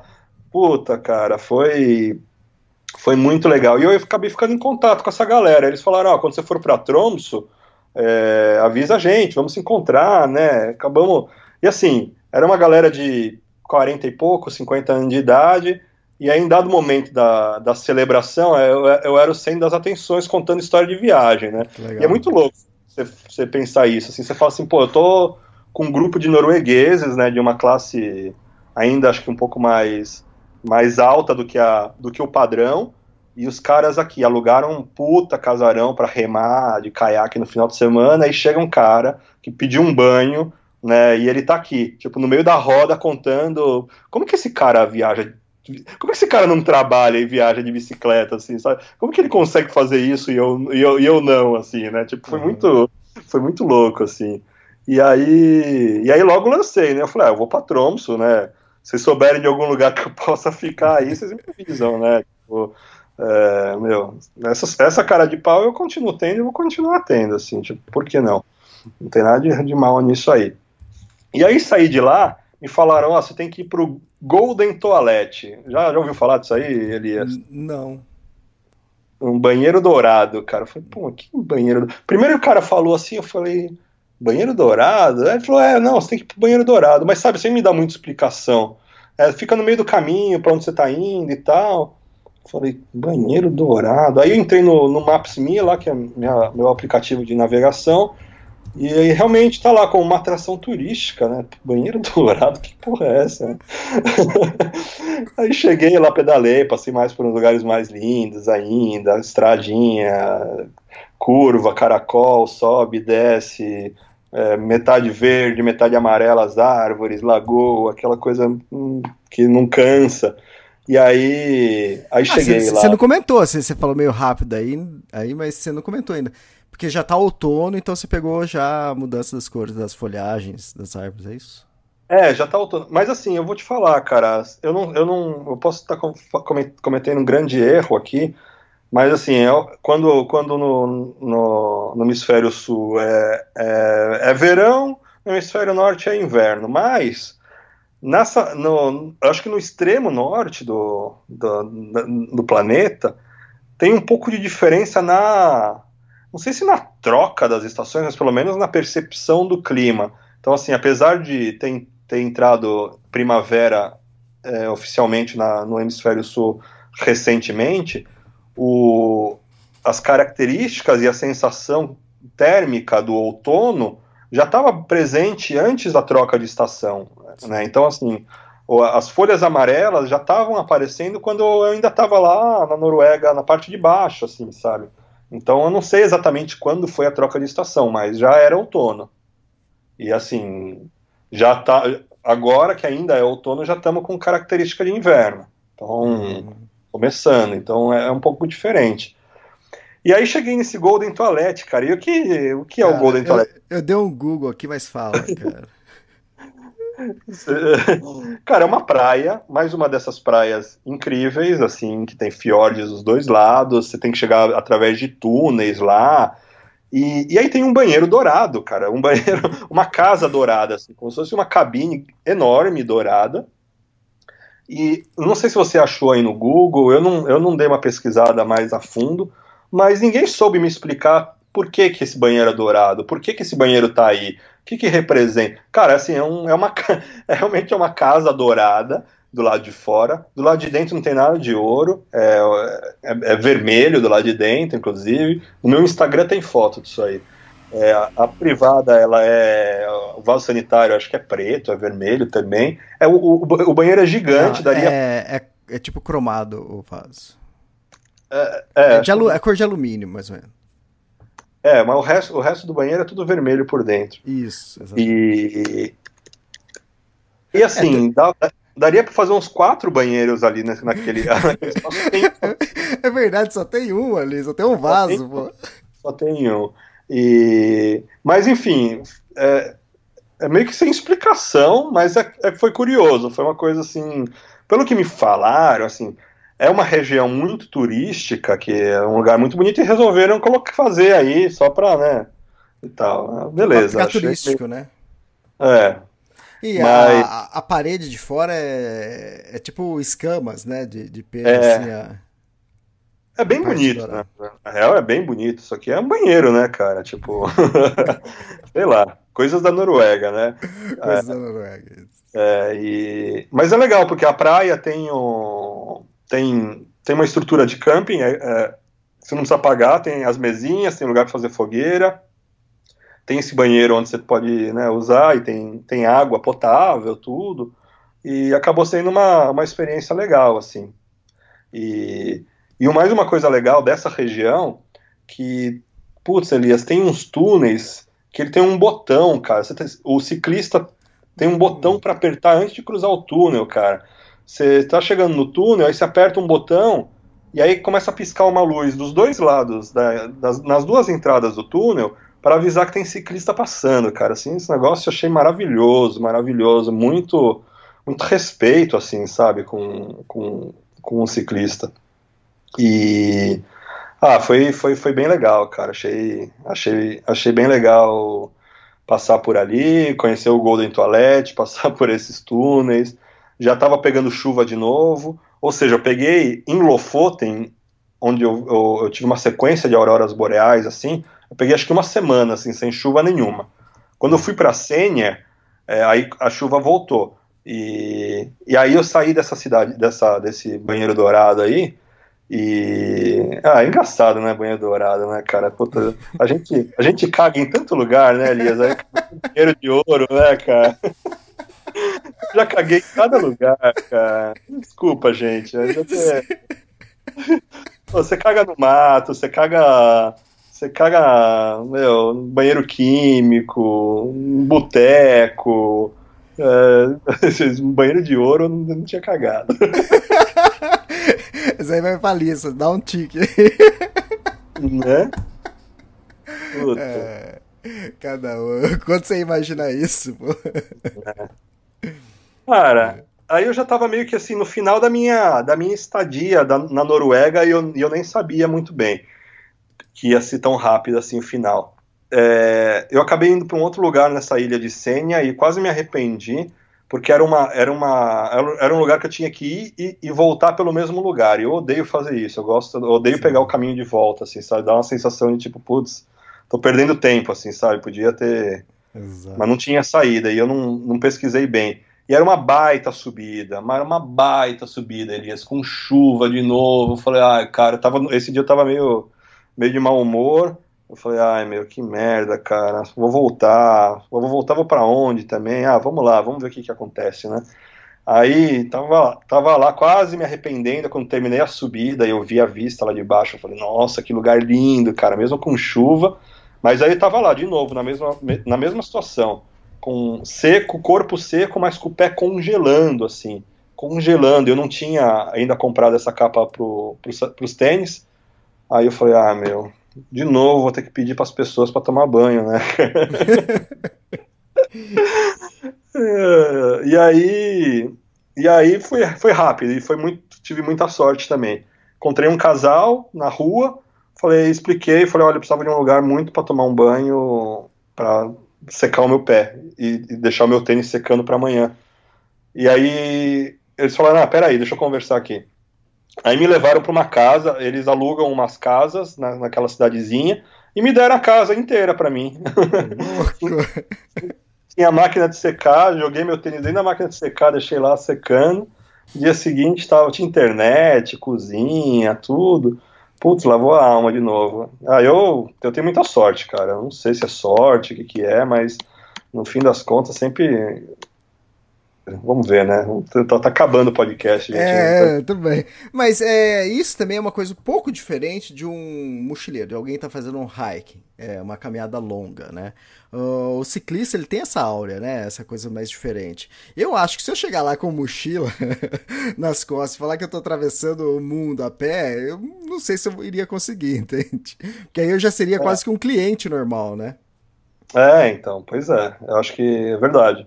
A bicicleta te, te, te dá isso, mas é estranho, cara, nessa região onde eles não têm essa cultura de tipo de você falar com um estranho, ajudar um estranho, assim, sabe? E pedir, mas, né? Porque ah, talvez o, o, pessoal que passa aí de bicicleta ele vai pousar aí como seria o natural. É, eu tinha muita vergonha no começo da viagem de pedir umas coisas básicas assim, mas cara, ah, eu não tenho não, cara. Hum, tiver que sair de cueca na rua, que a roupa tiver molhada, eu saio, sabe? Tipo, ai meu. É, cada vez desapegando um pouquinho, um pouquinho mais. E beleza, aí fui para lá, saí e aí, enfim, tava chegando em Tromso no, no, no dia que eu tava indo para Tromso, tinha que pegar outra balsa. É, e aí eu recebi uma mensagem no Facebook dessa galera, essa galera que me, que, eu, que me recebeu lá na, na, no, nesse lugar anterior, que passei, que eu comi com eles, que, que, eu, que eu tomei banho lá e foi super legal. Eles moram em Tromso e eles me mandaram uma mensagem, fizeram um grupo no Facebook, lá umas 10 pessoas e, e eu, e falaram: oh, a gente quer te proporcionar a melhor experiência possível em Tromso, então a gente decidiu pegar um Airbnb para você.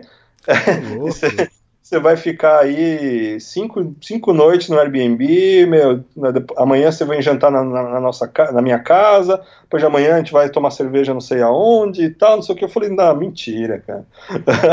De novo, né? Legal. De novo, porque aí na Noruega já aconteceu algo parecido, né? Que você contou. Ah... Teve um cara que pagou o hotel para você ficar. Ah, é, verdade, é verdade. Em Trondheim mesmo, na... quando eu cheguei lá. Mas é, foi, mas foi diferente, porque em Trondheim o cara viu a bicicleta, ele era apaixonado pela bicicleta, ele, ele gosta de viagem de bicicleta, ele entende que a gente tem essas necessidades e ele quis ali ajudar. Uhum. Essa galera foi assim, tipo, meu, eu fiquei amigo e eu, eles queriam que eu tivesse com eles ali, assim, sabe? Um deles, inclusive, me ofereceu um trabalho nas Ilhas Seychelles, cara. Tipo, ele, falou, ele, falou, olha, cara, minha família tem uma fazenda lá de pérola, não sei o quê, e, tipo, se você, se quiser ir pra lá, tem trabalho. Eu falei, olha, eu até pensei, na real, eu falei, hum, será? eu falei, ah, não, eu tô, ainda não, não sinto que eu tenho que parar de viajar agora, não. E Aí foi no fim das contas foi super legal, Elias. Passei lá em Tromsø, que é uma cidade que eu amei, amei, cidade, cidade tipo é a cidade mais é a, maior cidade no, no extremo norte da Noruega, assim, bem preparada e tal. É grande, mas não é muito grande. Tive um passei um tempo super legal com essa galera aí.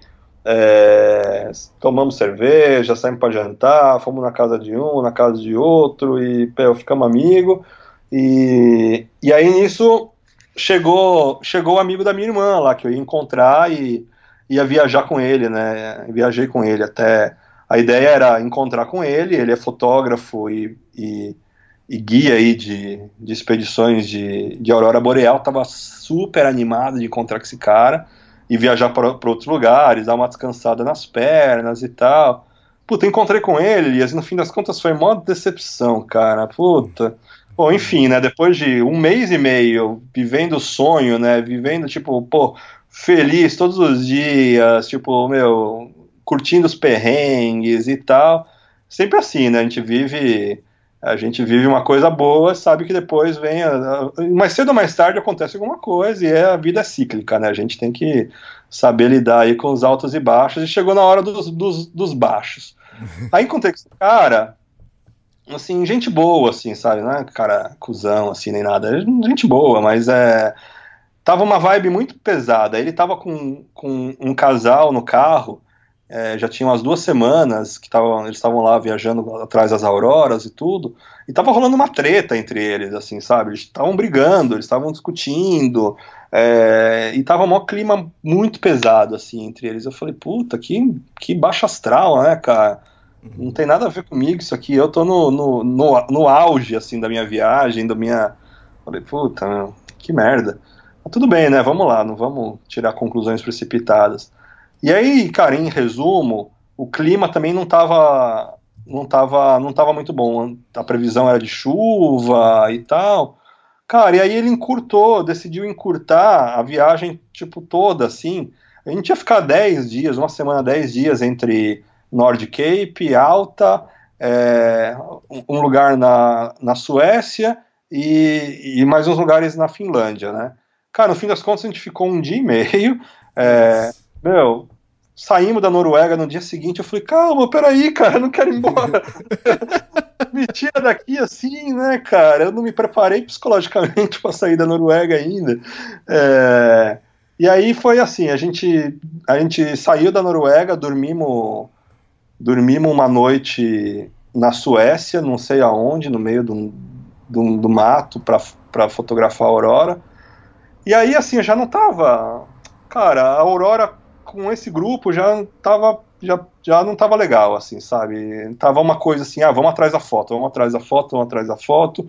E, e eu tava assim, ah, meu, não é isso, cara. A Aurora, apesar de também ter curtido muito a fotografia, eu comecei a ter um monte de, de reflexões assim a respeito da aurora, porque a aurora às vezes essa parte mais bonita e verde e meio violeta e essa dança rápida dela, às vezes é uma coisa de segundos assim, muito rápido. Então se você ficar nessa da foto, você fala, meu, ah, foto, foto, foto. Enquanto você está montando a câmera, ajustando ali, foi embora, assim, sabe? E, e às vezes você entra numa obsessão de fazer a melhor foto e de, de colocar, contar a melhor história, né? E aí você, você importa a foto pro seu computador ou pro seu celular, aí você dá uma editada, e aí eu descobri com esse cara aí, com esses caras, como, a, como essas fotos muito fodas de, de Aurora são tão editadas e manipuladas ou até mescladas entre duas fotos diferentes. Você pegar o céu de uma, a paisagem de outra. Eu falei, uhum. as minhas fotos são um pouco editadas, sim, claro, mas elas não são muito diferentes do que do, da, da original. É, até porque eu edito no celular, eu edito no Snapseed, que é um aplicativo do Google, assim, bem básico, assim, saturação, exposição e tal, meu, brilho. E aí eu fiquei assim, falei, cara, é, não sei, meu, acho que a gente hoje em dia tem uma tem um compromisso, né? Ninguém nos obriga, mas a gente tem um compromisso com, a, com contar histórias, assim, né? Com compartilhar experiências e tudo. E tem tanta coisa. Eu vivi na Noruega com e sem as auroras. Tanta coisa que não cabe num, numa foto, não cabe num, num vídeo. Eu não vou conseguir transmitir a experiência, assim, sabe? E e às vezes a gente fica naquela assim, pô, deixa eu colocar a Aurora dentro do quadro, assim, né? E, e postar a foto. Eu, eu postei um monte de foto, né, cara? Não vou, não vou cuspir nesse prato que eu, que eu, que eu comi e tô comendo. Mas me gerou um monte de, de, de reflexão, Elias. E, e eu acho que. Não sei, cara. Eu acho que. Eu acho que eu pelo menos estou buscando na, na, minha próxima viagem agora, na próxima etapa da minha viagem vai ser um pouco diferente. Quem quem gosta das minhas fotos, dos meus vídeos, talvez fique um pouco um pouco mais carentes, mas eu vou eu vou viajar com tomei a decisão de viajar com um pouco menos de, de equipamentos e, e vou viajar com um olhar diferente, fazendo menos foto, fazendo sem fazer vídeo e focando um pouco mais em escrever, em ler, e, e, e, isso, me, isso me gerou muito por conta da Aurora. Porque, porque é isso, a Aurora, a olho nu, é uma coisa, na foto, ela é outra. Editada, ela é bem diferente. E aí, às vezes, a gente tá ali, cara. Eu tava me vendo muitas vezes assim, ah, meu, eu vou colocar a barraca ali, porque ali fica bom pra foto. Assim, sabe? Eu falei, meu, eu quero, eu quero viajar com, uma outra, com outro olhar, com uma outra perspectiva, sem essa responsabilidade, entre aspas, de, de contar as histórias, assim, sabe? É, e vamos ver como que vai ser, né? Mas vai, uhum. vai ser um desafio, porque eu sou é, a fotografia e o vídeo, principalmente, contam muito de quem eu sou, né? Eu sempre fui, sempre fui esse, traba, trabalhei a vida inteira com isso também. Então, me, me despertou uma, um desejo, assim, de tipo, bom, quero quero ver como que é sem, sem, sem fazer o registro. Então, a próxima perna da viagem vai ser assim. Sem registro de foto ou vídeo? Sem os dois. Tá, eu, assim. Eu não vou. Eu não vou. Eu acho que assim, a, a foto. Eu vou. Ainda não decidi completamente, mas assim, eu tenho três lentes, Elias. Eu tenho. Eu tenho tripé, eu tenho, eu tenho gravador de som, eu tenho microfone, eu tenho baterias, eu tenho não sei o que. Isso tudo representa para mim 12 quilos de, de equipamento, sabe? É, sendo que eu carrego que eu carrego 40, mais ou menos.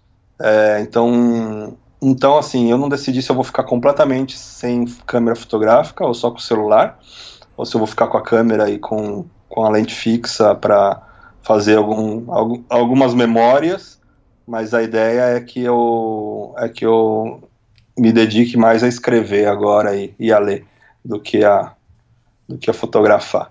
É, enfim, foi uma decisão meio.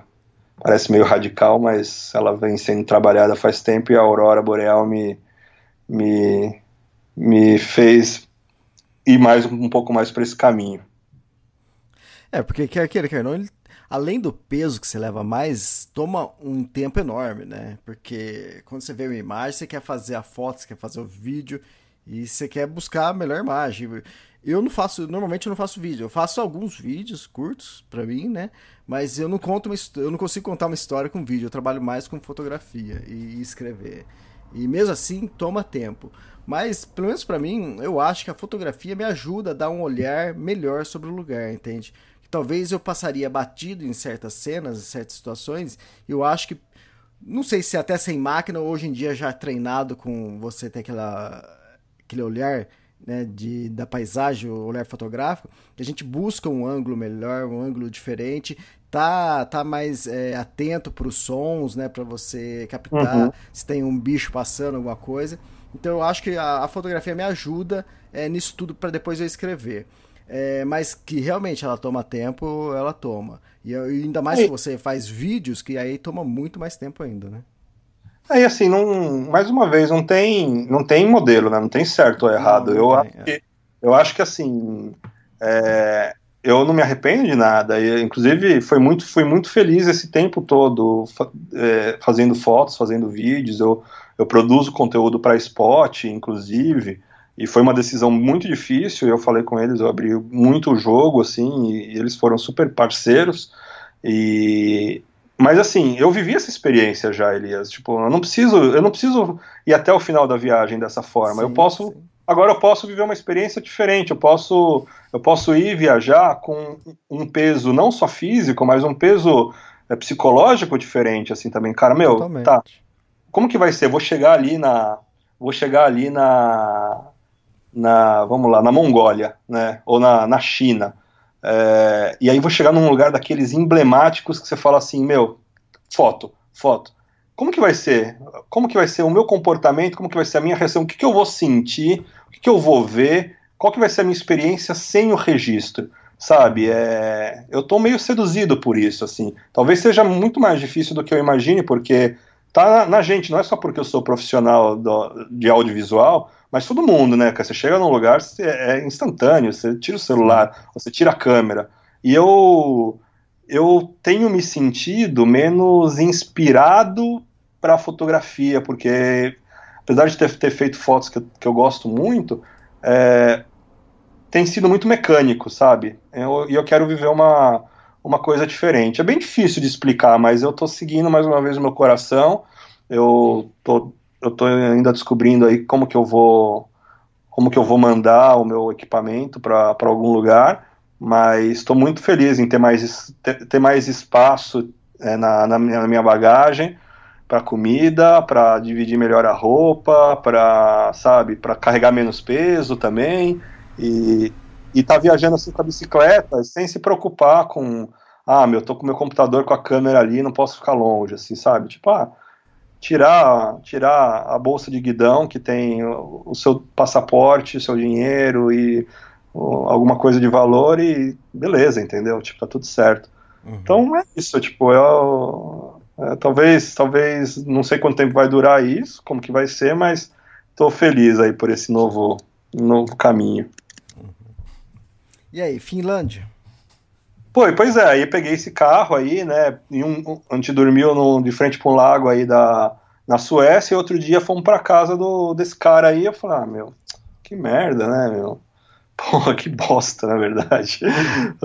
o cara não era um. Ele não era, ele não era um, uma má pessoa, mas tipo, tá aquela vibe que não bate com a tua. Aí eu falei, meu, valeu aí pela carona, ainda tive que pagar uma, uma gasolina que eu não não estava combinada, tive que uhum. ajudar a limpar o carro. Falei, pô, que, que merda, cara. Mas tudo bem, né? Não merda. É, aconteceu por algum motivo e tá tudo certo. Mas falei, ah, deixa eu zarpar daqui, né? E beleza, Finlândia, né? É, tava um pouco mais frio, tá avançando, né? A estação tá ficando, tá ficando mais frio.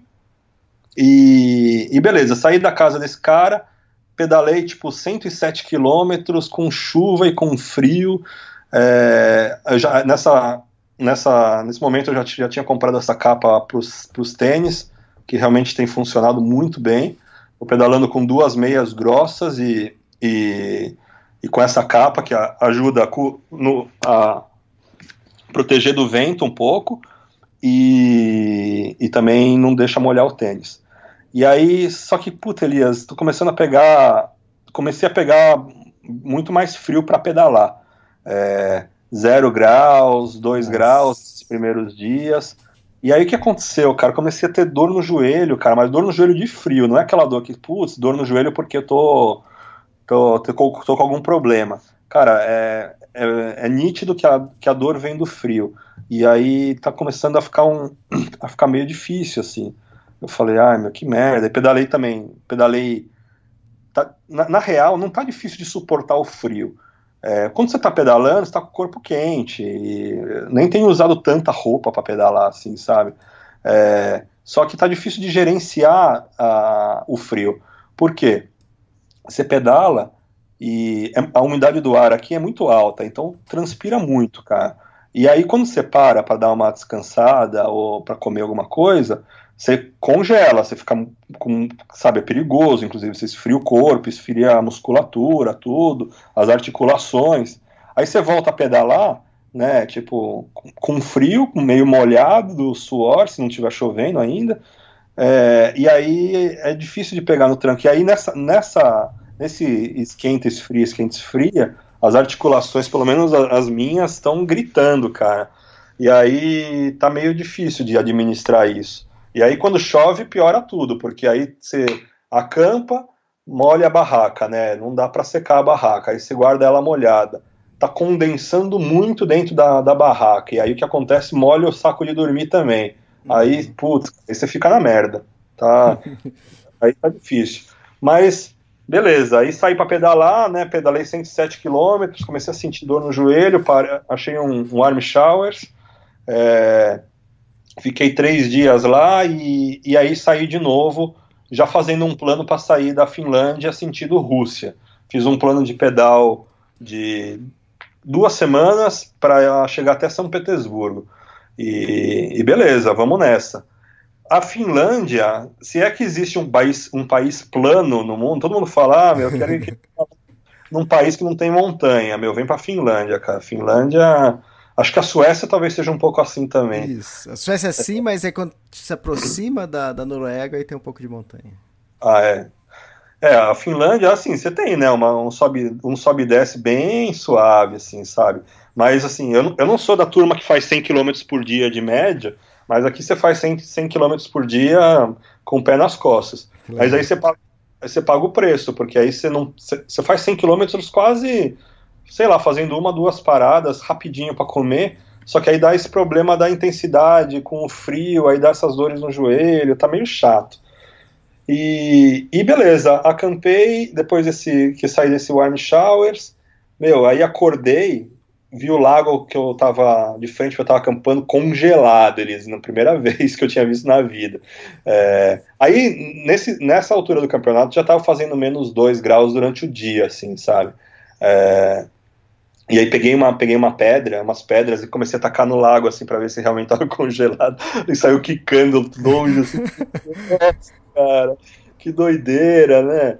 E as cores, Elias, nossa, cara, as cores nessa região e nessa época do ano é uma coisa de maluco. O, o entardecer, você pega assim, no, no lado direito, vai, onde, no, no oeste, se eu não me engano, onde está se pondo o sol, pode ser que esteja enganado, mas o, o, as cores do pôr do sol estão ali, amareladas, avermelhadas, aí você vai fazendo um, 360, um 180 com a sua cabeça pro, pro outro lado, aí elas vão ficando violeta, assim, uma cor tipo rosada, roxa, violeta. Nossa, cara, um negócio assim que é, é, mais uma dessas coisas. Eu nem tirei foto disso, porque, meu, não cabe na foto. Você vai fazer o quê? Pode ser que eu tire uma foto linda, mas, sabe, eu comecei a, a, a já comecei a olhar com outros olhos, assim. Falei, cara, que cores maravilhosas, assim. Você tem o amarelo, o vermelho, um violeta, um rosa com um azul do céu, com o amarelo das árvores. Né? Cara, nossa, é incrível. E aí, saí para pedalar no dia seguinte, é, eu sabia que tinha previsão de neve, mas eu nunca tinha visto neve, né? Então, então, assim, já tinha visto floco de neve, mas neve de verdade não. Então eu não sabia o que era neve. Eu, imaginei, bom, vai ver que é, a, a, a, a, neve vai caindo um monte de floco de neve, com o passar do, das horas ou dos dias, vai juntando e vai aumentando, né? E aí comecei a pedalar, né, normal, não tava, não tava nevando, não tava chovendo, aí começou os floquinhos de neve, né? Aí começou a aumentar a neve, aí começou a virar umas bolas de neve, caindo meio lento, assim, falei, nossa, cara, que louco. Nem sabia, nem sabia que temperatura tava, mas é, tava aí, menos 3, menos 4, menos 5, não sei. É, e eu nem sentindo nada, porque tava tão, mais uma vez, né, vendo uma coisa nova pela primeira vez. Aí deu uns minutos, Elias, eu olhava, olhava para trás e para frente, para os lados, tudo branco, tudo Sim. branco. Quando eu olhava para trás, só via o rastro do pneu da bicicleta no asfalto, mas o asfalto completamente branco. E eu tava curtindo muito, só que aí comecei a ir mais devagar, né? É, que é meio perigoso, começa a cair no escorregadio, mas ainda tava de boa. Mas tinha vento, a neve estava vindo, o vento estava a favor da minha cara, então a neve estava batendo na minha cara, estava começando a ficar meio desagradável e meio. E aí aumentou a neve, é... e aí estava começando a ficar escorregadio. Eu falei, bom, hora de parar, né? E, e aí começa a saga, Elias. Bom, preciso achar um albergue, um albergue não, um refúgio, né? Um teto, pelo menos. E vamos lá, né? Vamos botar a cara de pau em, em, ação outra vez, né? Funcionou na Noruega, por que não vai funcionar na Finlândia, né? São tudo ah, médicos. É, pois é, né? Aí, Elias, bati na primeira porta, apareceu um senhor lá que não falava nada de inglês e, e, e aí eu fazendo sinal, né? Se eu podia ir para casa dele, assim, tipo, não para casa, porque eu, eu, eu, também escolhia umas propriedades onde eu via assim, bom, tem a casa principal, e aí tem tipo um galpão, um armazém, a garagem, tem umas, uns anexos que, tipo, meu, é o que eu preciso, sabe? Um teto só, só para esperar. E aí o cara falou não, e me fez sinal para seguir. Bom, beleza, fui lá para a segunda casa, né? É, bati e o senhor também não falava inglês e e voltou para casa e não, tudo bem, né? É, a neve é normal para eles, mas não é para mim. E, tudo bem, né? Eu entendo quem não, quem não, quem acha estranho isso, né? De, de alguém bater na, na, na, sua porta pedindo alguma coisa é, para essa região. E aí fui para a terceira casa, né? E era mais uma vez, Elias, não é que eu estou batendo em qualquer casa, eu estou dando uma estudada na região. Ah, tem um galpão ali, tem uma cobertura onde eu posso ficar. Então, assim, Aí bati nessa porta, nada, mas tinha gente na casa, tinha fumaça saindo da chaminé. Aí esperei um tempo, aí olhei pela janela, vi que tinha gente, tinha gente ali, dei só um toquezinho na janela, assim, né? E aí voltei para entrada da porta, né? E aí, aí você não sabe o que aconteceu, Elias. Saiu uma senhora de uns 70 anos de idade, com um pedaço de pau na mão, como se fosse um, um taco de beisebol, assim. Cara, e, sai, e saiu na minha saiu na minha direção para me bater, cara. Tipo, assim, foi assustador. Eles é, é, é, meio engraçado até contando, mas é, é muito triste, assim, porque, pô, eu tô ali na neve, né? É, a neve pode ser. Eles podem estar acostumados, mas todo mundo sabe que você fica na neve no, no tempo, você vai ficar gelado, você vai congelar, não é agradável. Então, assim, eu tava ali cara, eu, eu, não fiz nada, assim. Eu não sei se ela teve uma, uma, experiência negativa com um ciclista, ou se ela pensou que eu, que eu sou bandido, ou sei lá, coisa pior. Cara, mas sabe, não deu nem tempo de falar. Eu, eu uhum. Ela abriu a porta, eu abri o sorriso, assim, né, pra. Pô. tipo, cara, mas não deu tempo, ela já desceu, desceu as, as, os degraus, assim, e eu quase caí para trás, assim. Eu falei, peraí. Eu comecei a falar em português, né? E, e aí já peguei a bicicleta e saí empurrando, e ela veio atrás de mim. E, e, e juro, Elias, eu, eu achei que ela ia me bater, cara, de verdade. É, e aí eu, cara, eu fiquei muito puto, cara. Eu fiquei assim, falando em português com ela, não xinguei nem nada. Eu falei, meu, mas você tá louca, cara? Eu não, não te fiz nada, não falei nada para você, só bati na tua porta. Pô, meu, eu fiquei muito puto. Pô, só tô aqui no, na neve aqui, meu, não queria nada.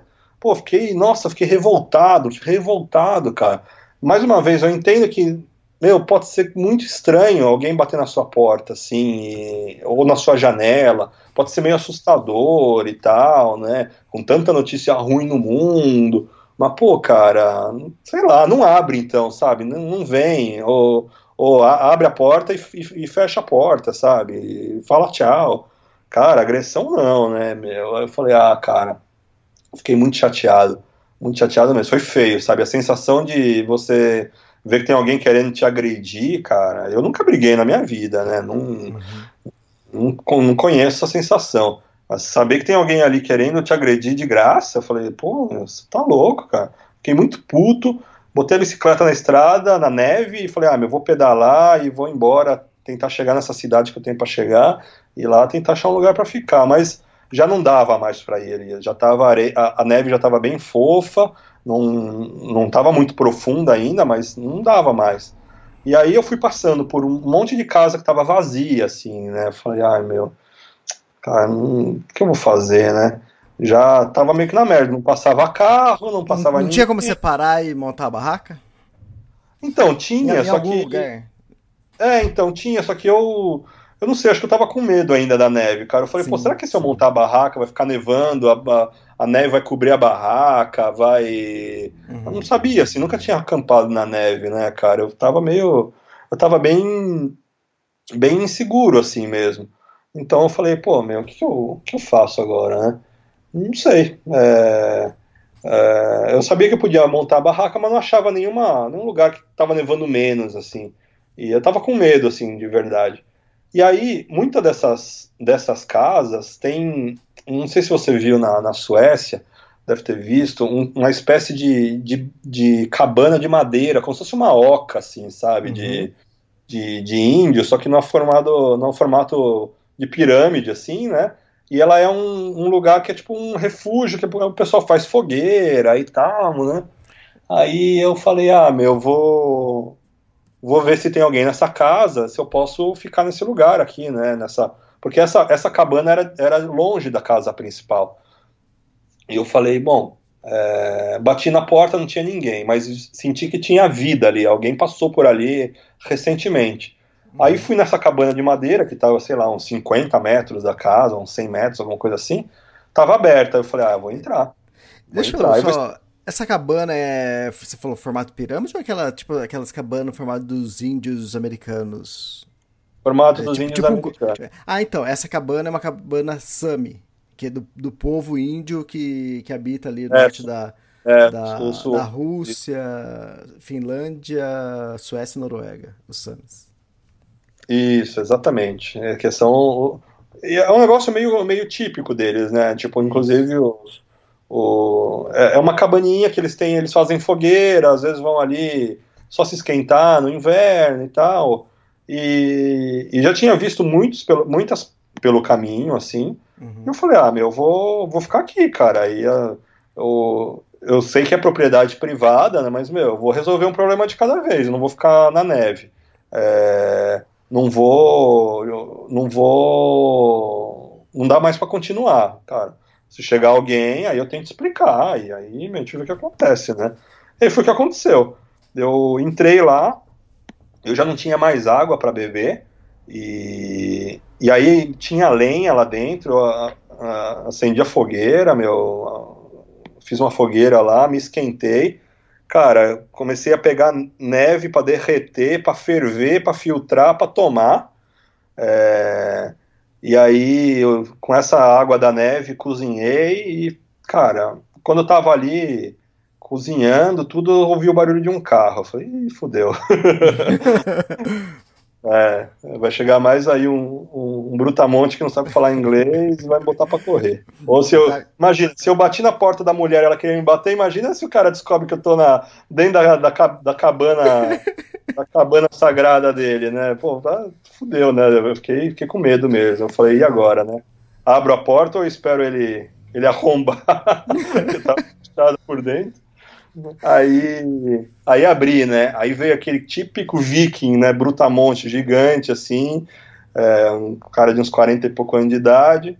E aí eu já meio desesperado, ele não falava inglês, e eu falei, olha, desculpa, mil desculpas, tá nevando muito, eu, eu, falando em inglês, fazendo gesto, tô pedalando de bicicleta, fazendo aquela aquela imitação, aquele gesto bem ridículo de bicicleta, você movendo os braços e as pernas assim.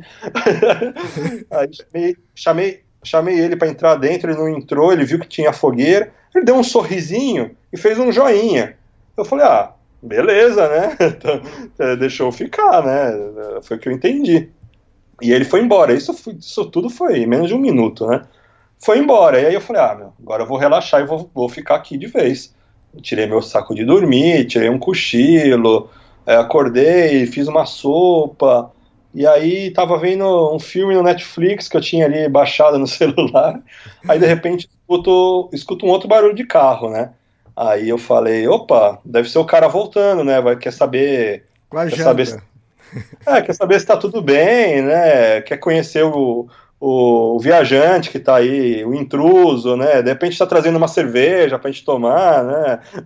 Eu super né, otimista, com tantas boas experiências, por que não, né?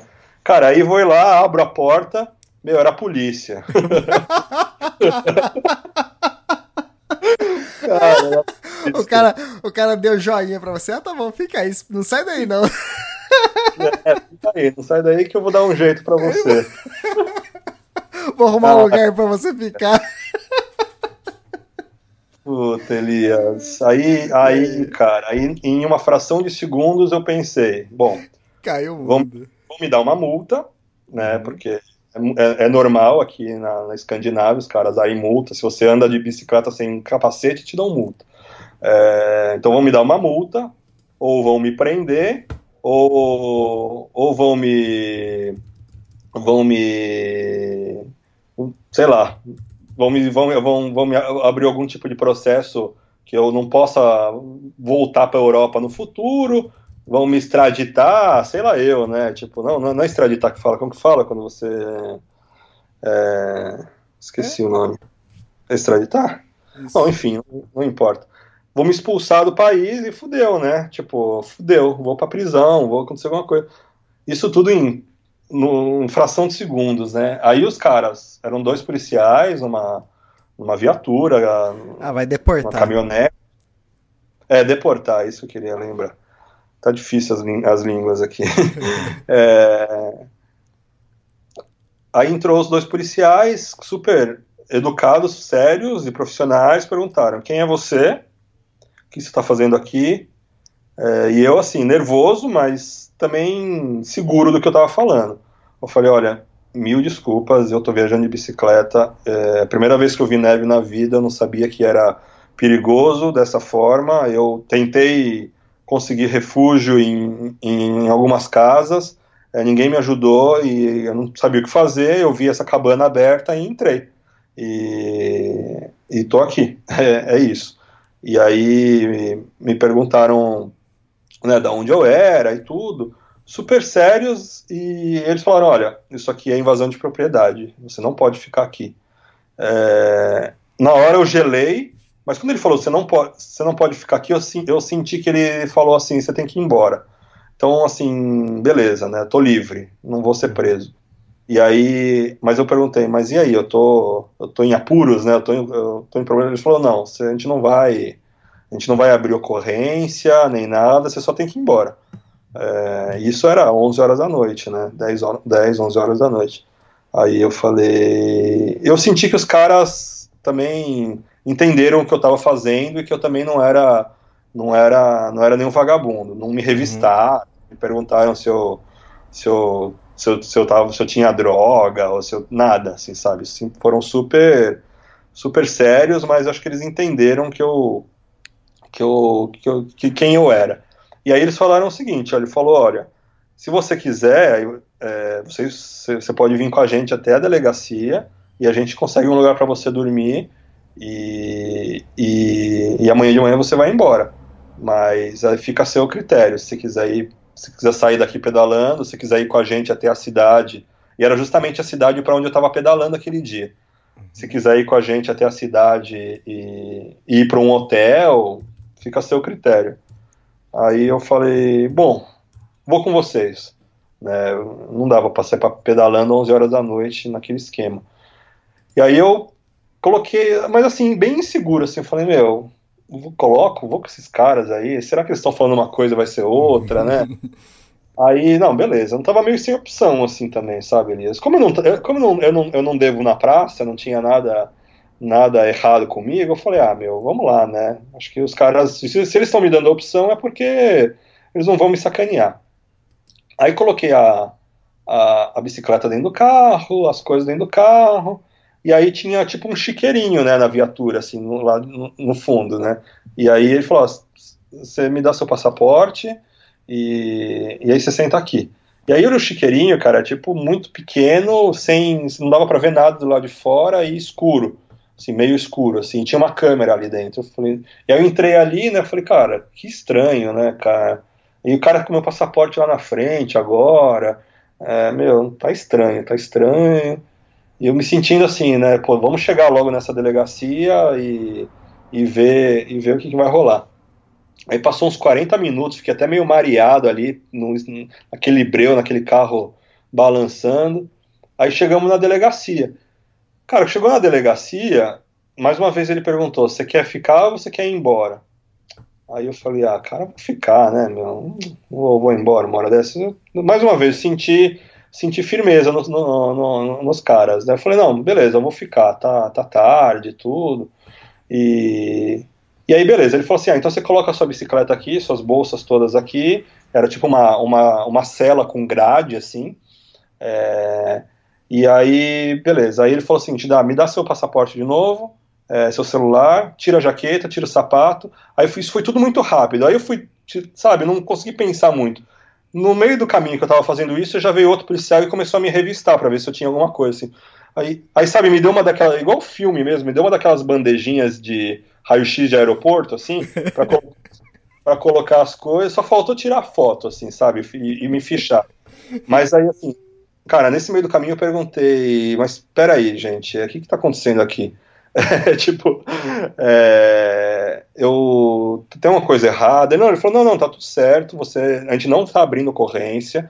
É, você não vai ser fichado. Você não vai. Eu perguntei, eu vou ter problema para sair da Europa ou voltar para Europa? Falou, não, nada, não se preocupa. E aí, bom, beleza. Aí ele falou, você vai dormir aqui. Aí me acompanhou, cara, me levou para uma cela. para uma cela de verdade, dessas que a gente vê em filme. Não em filme latino-americano, né, que a, que a cela é compartilhada com um monte de gente. Mas era uma cela toda, toda ela, era como se fosse uma solitária, tá? Sem janela, sem nenhum contato visual com nada. Não era grade, era uma porta de aço, assim, né? E, e aí tinha aquele vaso sanitário bem rústico, assim, né? Óbvio, sem tampa, sem nada, uma pia ali, tipo, também, uma câmera, né, no, no canto da. Aí eu. Aí assim, eu já. Sabe, eu já tava ali, aí quando eu virei as costas, veio outro policial e ele falou: Ah, você é meu hóspede especial e me trouxe dois, dois cobertores, assim. Eu falei, tá, tá estranho, mas tá amigável, né? Tá esquisito isso, cara. E aí, assim, aí eu olhei para olhei aquela privada, eu falei, puta, não tem nem papel higiênico aqui, né, meu? eu falei, meu, já tava com dor de barriga ali, tomei água da, da neve, já, tipo, falei, meu, peraí, deixa eu pegar meu papel higiênico pelo menos, né? E aí, assim, fui para lá e aí não me dei conta, assim, né, que os caras fecharam e eu fiquei, eu fiquei preso. Assim, fecharam a porta e era uma porta blindada de aço, e assim, aí eu olhei aquilo, eu não fiquei, eu não fiquei desesperado, mas eu falei, cara, que sensação horrível, que uhum. sensação estranha, cara. E, e, tinha outros presos ali na, na delegacia. Tinha, tinha outros presos, assim, eu tava num, eu tava num, numa ala de presidiários, assim, sabe, e, uhum. e aí e aí tinha na, na, vizinhança, eu não conseguia ver, mas eu ouvia, né? Aquela coisa, gritando, tudo. E aí, assim, falei, puta, cara, que doideira! E aí, assim, eu não posso sair daqui. Eu não precisava sair para nada, né? Uhum. Mas, assim, a sensação de você estar tá preso, de verdade, é...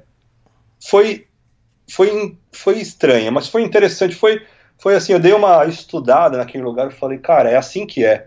É assim que é de verdade, assim, né? Tipo, que loucura. Que, que, que, que estranho, cara. Eu não sei não, não tenho uma opinião muito formada sobre a, a, sobre o sistema carcerário mundial, assim, né? Eu sei que quem comete crimes e delitos tem que pagar de alguma forma por isso, mas cara, deve ser enlouquecedor você passar um tempo no lugar desse, cara. Ó, aproveitando que já que eu perguntei sobre Loften, eu vou perguntar sobre aí, é, daria para ficar um ano aí tranquilo? Na prisão? Nossa, tá louco, cara. Tá louco. Foi muito estranho. Eles... Agora que o pior, né? Sempre pior. Eu fiquei, eu fiquei numa paranoia, assim, antes de pegar no sono. Eu tava. Eu tava Ah, então, eu tava- é o detalhe, eles trancaram, né? Trancaram, trancaram. Tipo, é, aí, eu, assim- eu vendo do outro lado, eles trancaram porque assim você não corria nenhum risco dos outros presos e também não corria o risco de você tentar soltar os outros presos. Ah, vai saber. Ah, cara, eles. Quando eles falaram que eu podia dormir na delegacia, eu achei que ia ser igual foi na América do Sul, como eu dormi em muitos lugares. Me deram uma salinha, ou até ah, um lugar eu botar minha barraca, sabe? Tipo, não esperava de jeito nenhum dormir numa cela e ser trancado, e ser assim, passar, ser revistado. Então, assim, eu tava psicologicamente, cara, acabado, porque eu, eu comecei o dia super bem, feliz, vendo neve e tudo, aí depois três pessoas fecharam a, a porta na minha cara, sendo que uma delas correu atrás de mim para me bater, uma velhinha, um pedaço de pau. Aí, aí fui para uma cabana que o cara fez um sinal que eu podia ficar, depois aparece a polícia. Fiquei com medo de ser deportado, de ser acontecer alguma coisa assim. E aí cheguei lá, meu, eu tava assim, eu tava assim acabado, cara. Tava assim psicologicamente muito muito cansado. E antes de pegar no sono, era bem quente a prisão na real, cara. O piso tinha, o piso era quente, na verdade. É, tipo de aquecedor no, no, no- no subsolo que aquecia o piso. Cara, É. em vários lugares você pediu um lugar você chegou no hotel, pediram um banho, aí ali você ganhou até, até o quarto, poxa. Não tem que nem É. lá. Com aquecedor e cobertor, né? Nossa. Mas eu, é. aí o que comecei a pensar? Comecei a pensar, bom, beleza, tá tudo certo, os caras me deram opção pra ir embora, eu tô aqui porque eu quero, né? Não sabia que era uma cela, mas tudo bem. Mas e aí? E se a hora que eu acordar ninguém abrir pra mim? E se, e se- e se de manhã trocar o turno e os caras não avisarem que eu tô aqui? E se, eu- sabe? E se, tipo, se- e se tudo mudar? Falei, mano, fudeu, cara, e agora? Vou bater na porta e falar, me E, tira e é daqui. tão fácil, né? Porque você já tá lá dentro, já tá preso mesmo. Pois é, né? Não, e se o policial, assim, né, meu, não era o caso. Mas se o cara, se o cara é corrupto, se o cara assim, ah, meu, vamos tirar uma vantagem desse gringo aí, né? É, sim. É, sim. Sei lá, né, cara? Assim, passa um milhão de coisas pela sua cabeça. E eu falei, só que aí nisso eu peguei no sono, Elisa. Eu, cara, apaguei. E aí eu acordei com a sensação de que eu dormi demais, assim. Eu tava muito cansado e eu acordei assim, falei, cara, que horas são? Eu não sabia se tinha luz do dia, não dava pra ver. Não tinha. Tinha uma, tinha uma luz que ficava acesa o tempo todo na cela. Então, então assim, era a única luz que tinha, tinha a câmera ali. E eu falei, cara, que horas são, né? E eu falei, puta, fudeu, né, meu? Eu quero sair daqui. Aí comecei a bater na porta. Comecei a chamar, né, em finlandês, em inglês, em português. Aí nada, nada. Não sei quanto tempo passou. Se foi uma hora, se foi 40 minutos, mas foi angustiante. Falei, e aí essas coisas estavam ganhando força, assim, né? Eu falei, meu, e aí, né? E se, se o cara não, não vier? E se trocar de turno? E se me sacanearem? E se minha bicicleta não estiver mais lá? E se, meu, não tenho nada comigo, eu só tô com a calça e com a, com a camiseta. Caramba, cara, fudeu. Aí, aí de repente, ouço um barulho, né? Nisso, assim, quando eu tava batendo na porta e chamando os caras, eu ouvia outros presos lá, né? Reclamando, falando alguma coisa. E aí, de repente, eu ouço um barulho e aí abre a porta, né? Aí deu aquele primeiro alívio. Aí era o policial da noite anterior, com a cara de sono, com o meu celular na mão, que tava tocando o alarme. tava tocando o alarme que eu tinha colocado pra acordar naquela cabana, né? E era seis e meia da manhã ou sete da manhã. E aí o cara, ah, tá tocando aqui. Aí me abriu, eu falei, nossa, quase abracei ele, cara. Eu falei, nossa, deixa eu sair daqui. e, aí, e aí fui embora, cara. E fui embora, assim, esgotado, assim. Eu dormi bem, mas sabe, eu, eu- Psicologicamente, bala. eu ainda tô, eu ainda tô processando tudo isso, cara. Assim, né, foi, foi muito intenso. Eu saí, eu saí de lá e, e até te escrevi, né? Falei, meu, vamos gravar o podcast que tá fresco. Mas aí não deu pra gravar e tudo. Sim. E, e aí pedalei mais dois dias e frio, cara, frio demais. Não peguei mais neve, mas é, comecei a ter que estar com esses problemas: dor no joelho, barraca molhada e barraca congelada e, e saco de dormir molhado. Uma combinação que já não estava funcionando. Aí ontem eu eu eu tava pedalando e aí a, o, joelho travou. Falei, não dá mais, não dá mais para ir. Tava com dor de, meu, de forte assim. E aí eu falei, cara, pegar carona, não tem jeito. E eu tava, eu tava em, eu tava uns, cara, no norte, perto de uma cidade que chama Cússamo. E aí eu, a minha ideia era pegar uma carona até a próxima cidadezinha, que era 40 quilômetros para frente, pegar um quarto de hotel, gastar em hotel aí pela primeira vez na Escandinávia, mas, cara, eu precisava, assim, física e psicologicamente precisava de um canto.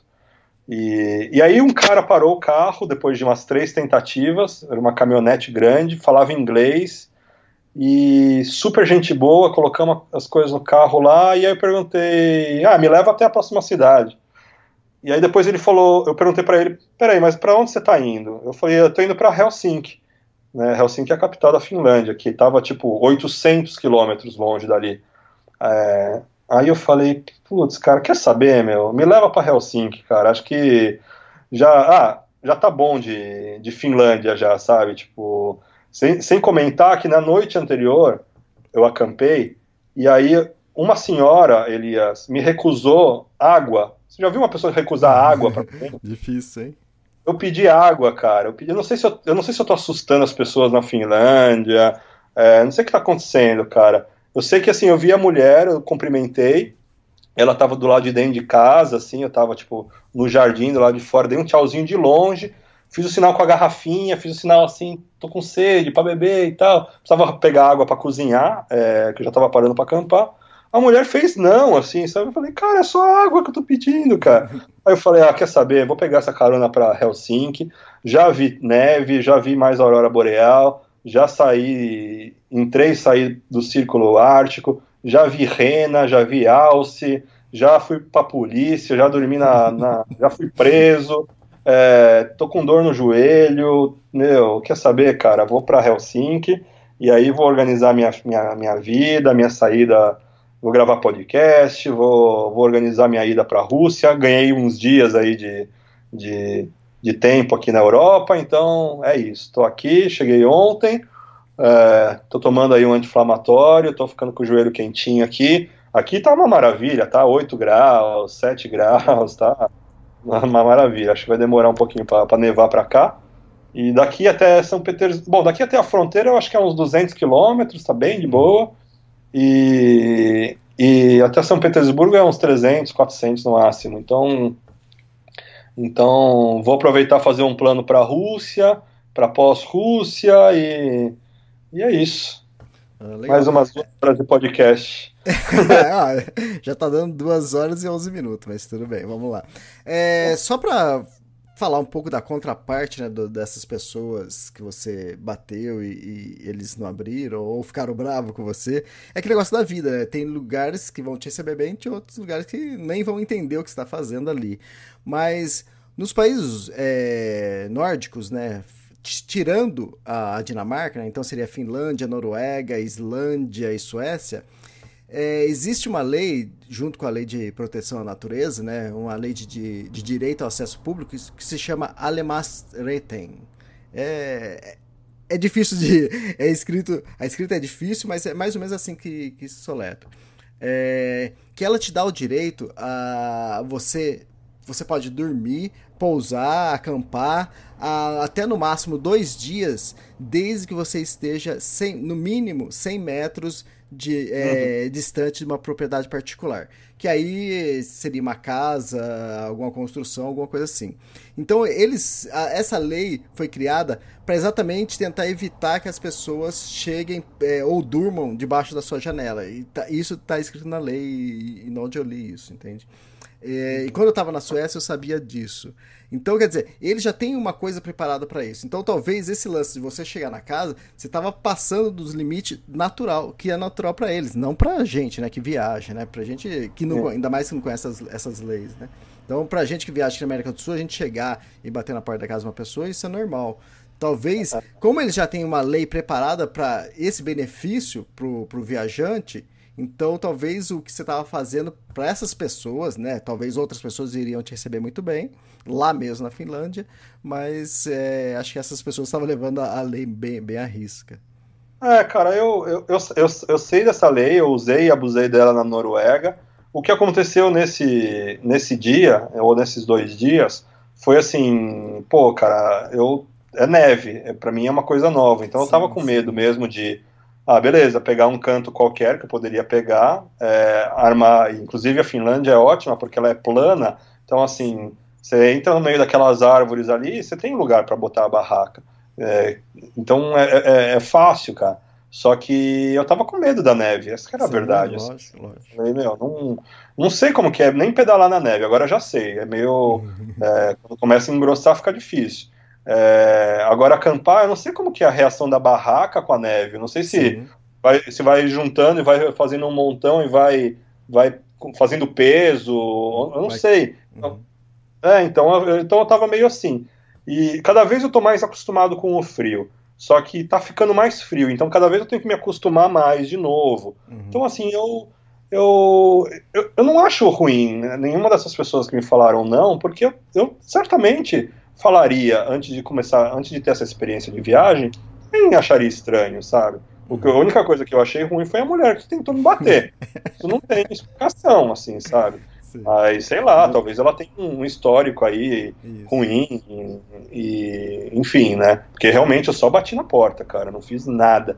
Mas, mas é isso, assim, eu acho que é a vida, né, Elias? É, a gente não toma um monte de porta na cara até conseguir entrar em algum lugar conquistar nosso espaço. É, é, é, o retrato da vida, né? Viajar é, é é exercer a vida de forma intensamente. Você vai receber um monte de não até conseguir um sim.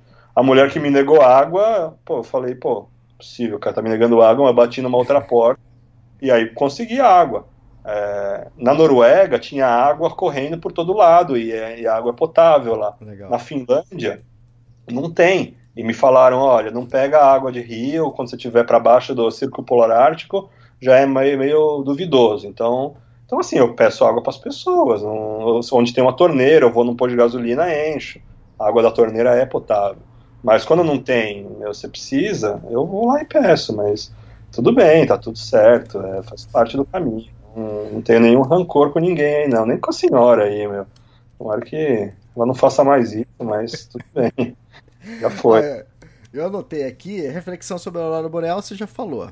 E você comentou. A gente só falou pouco até agora, 2 horas e 16 minutos, vamos falar mais. Ah, beleza. Divide em dois aí, parte 2, parte 2, parte 3. É, lança uma parte, depois lança outra pra galera ficar curiosa. É o seguinte, é que você tinha comentado que você ia falar sobre custos lá da Noruega. Cara, assim, é, é sim o país mais caro do mundo, é, ou um dos mais caros, mas dá para viajar numa boa se você estiver disposto a acampar, cara. É, de, de mochila ou de bicicleta, tem, eles têm umas cinco ou seis redes de supermercado que em toda a cidadezinha tem, é, pelo menos uma delas. E, e aí tem umas marcas que são marca, tipo a marca do Carrefour, assim, sabe? A marca, uhum. Marca do próprio mercado, que, que às vezes é cinco, seis vezes mais barato do que a, a marca tradicional. Então, por exemplo, eu, se você quiser comprar um quilo de macarrão, você consegue comprar um quilo de macarrão por cinco reais.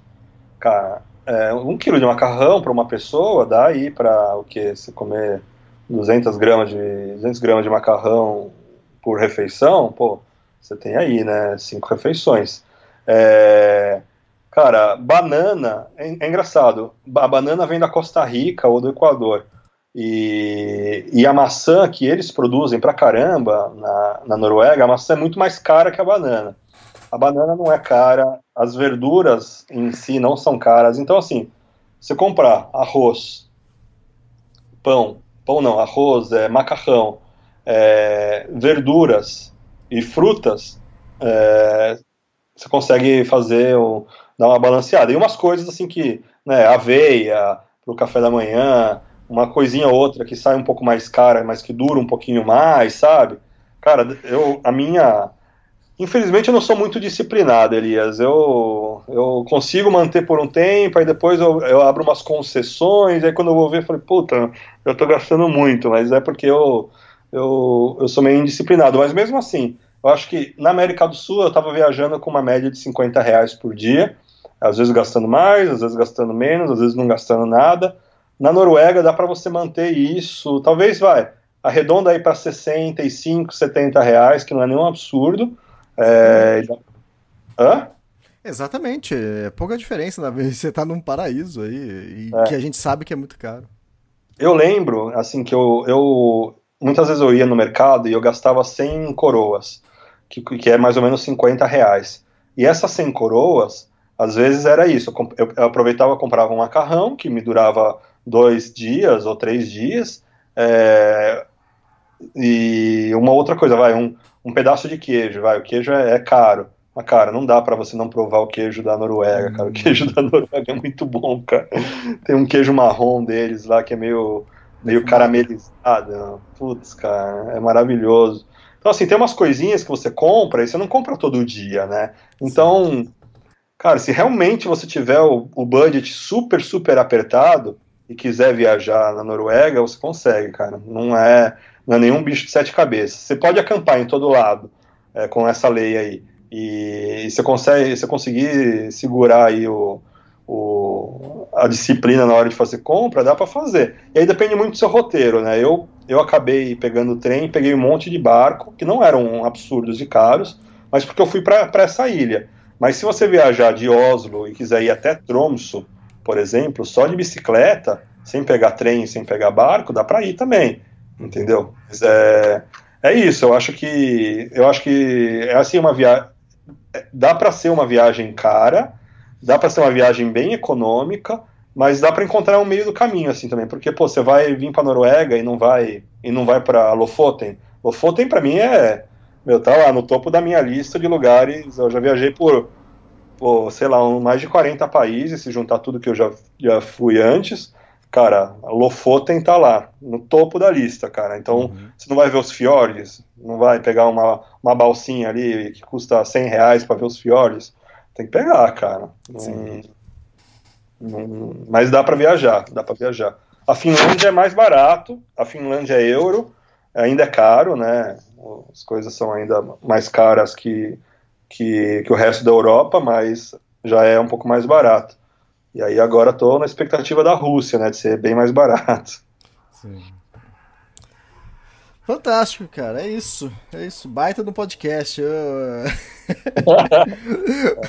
você, você, já estava esperando duas horas fácil. A gente vou começar a gravar semanal podcast com você, cara. Nossa, passou. Passou só um mês e teve duas horas, né? Precisou Duas horas e vinte. Tô até vendo aqui, você fez não, até isso... stories no Instagram do meu. Tá, interessante, tá interessante mesmo a conversa, né? Pelo, pelo visto. Eu tava. Essa foi boa. Dá, dá, dá, pra eu, dá pra eu fazer assar um porco aqui enquanto a gente conversa. Eu fiz uns stories aqui, eu tava publicando, eu tava filmando aqui, aí teve uma hora que você terminou e era pra fazer alguma pergunta. Assim, eu falei, aham, é, é, é legal. tipo, ah, continua falando que eu tô fazendo aqui. É, se demorar mais, o próximo aí tem que fazer almoço também, né? Peraí que eu vou cozinhar, vai falando aí. Mais ou menos assim, cara. É, valeu, Israel. Foi legal o podcast. Vamos ver aí quem tá escutando aí, deixa recado, é, manda, manda mensagem. No próprio SoundCloud dá para deixar recados, ou quando fizer post aí no, no, Facebook, ou na própria página lá no, no Extremos, onde vai estar o podcast. É isso, Israel. Até semana que vem. Beleza, então, Elias. Valeu, cara. Um abraço, cara. Boa entrada na Rússia aí, então. Abraço. Valeu. Tchau, tchau. Tchau, tchau.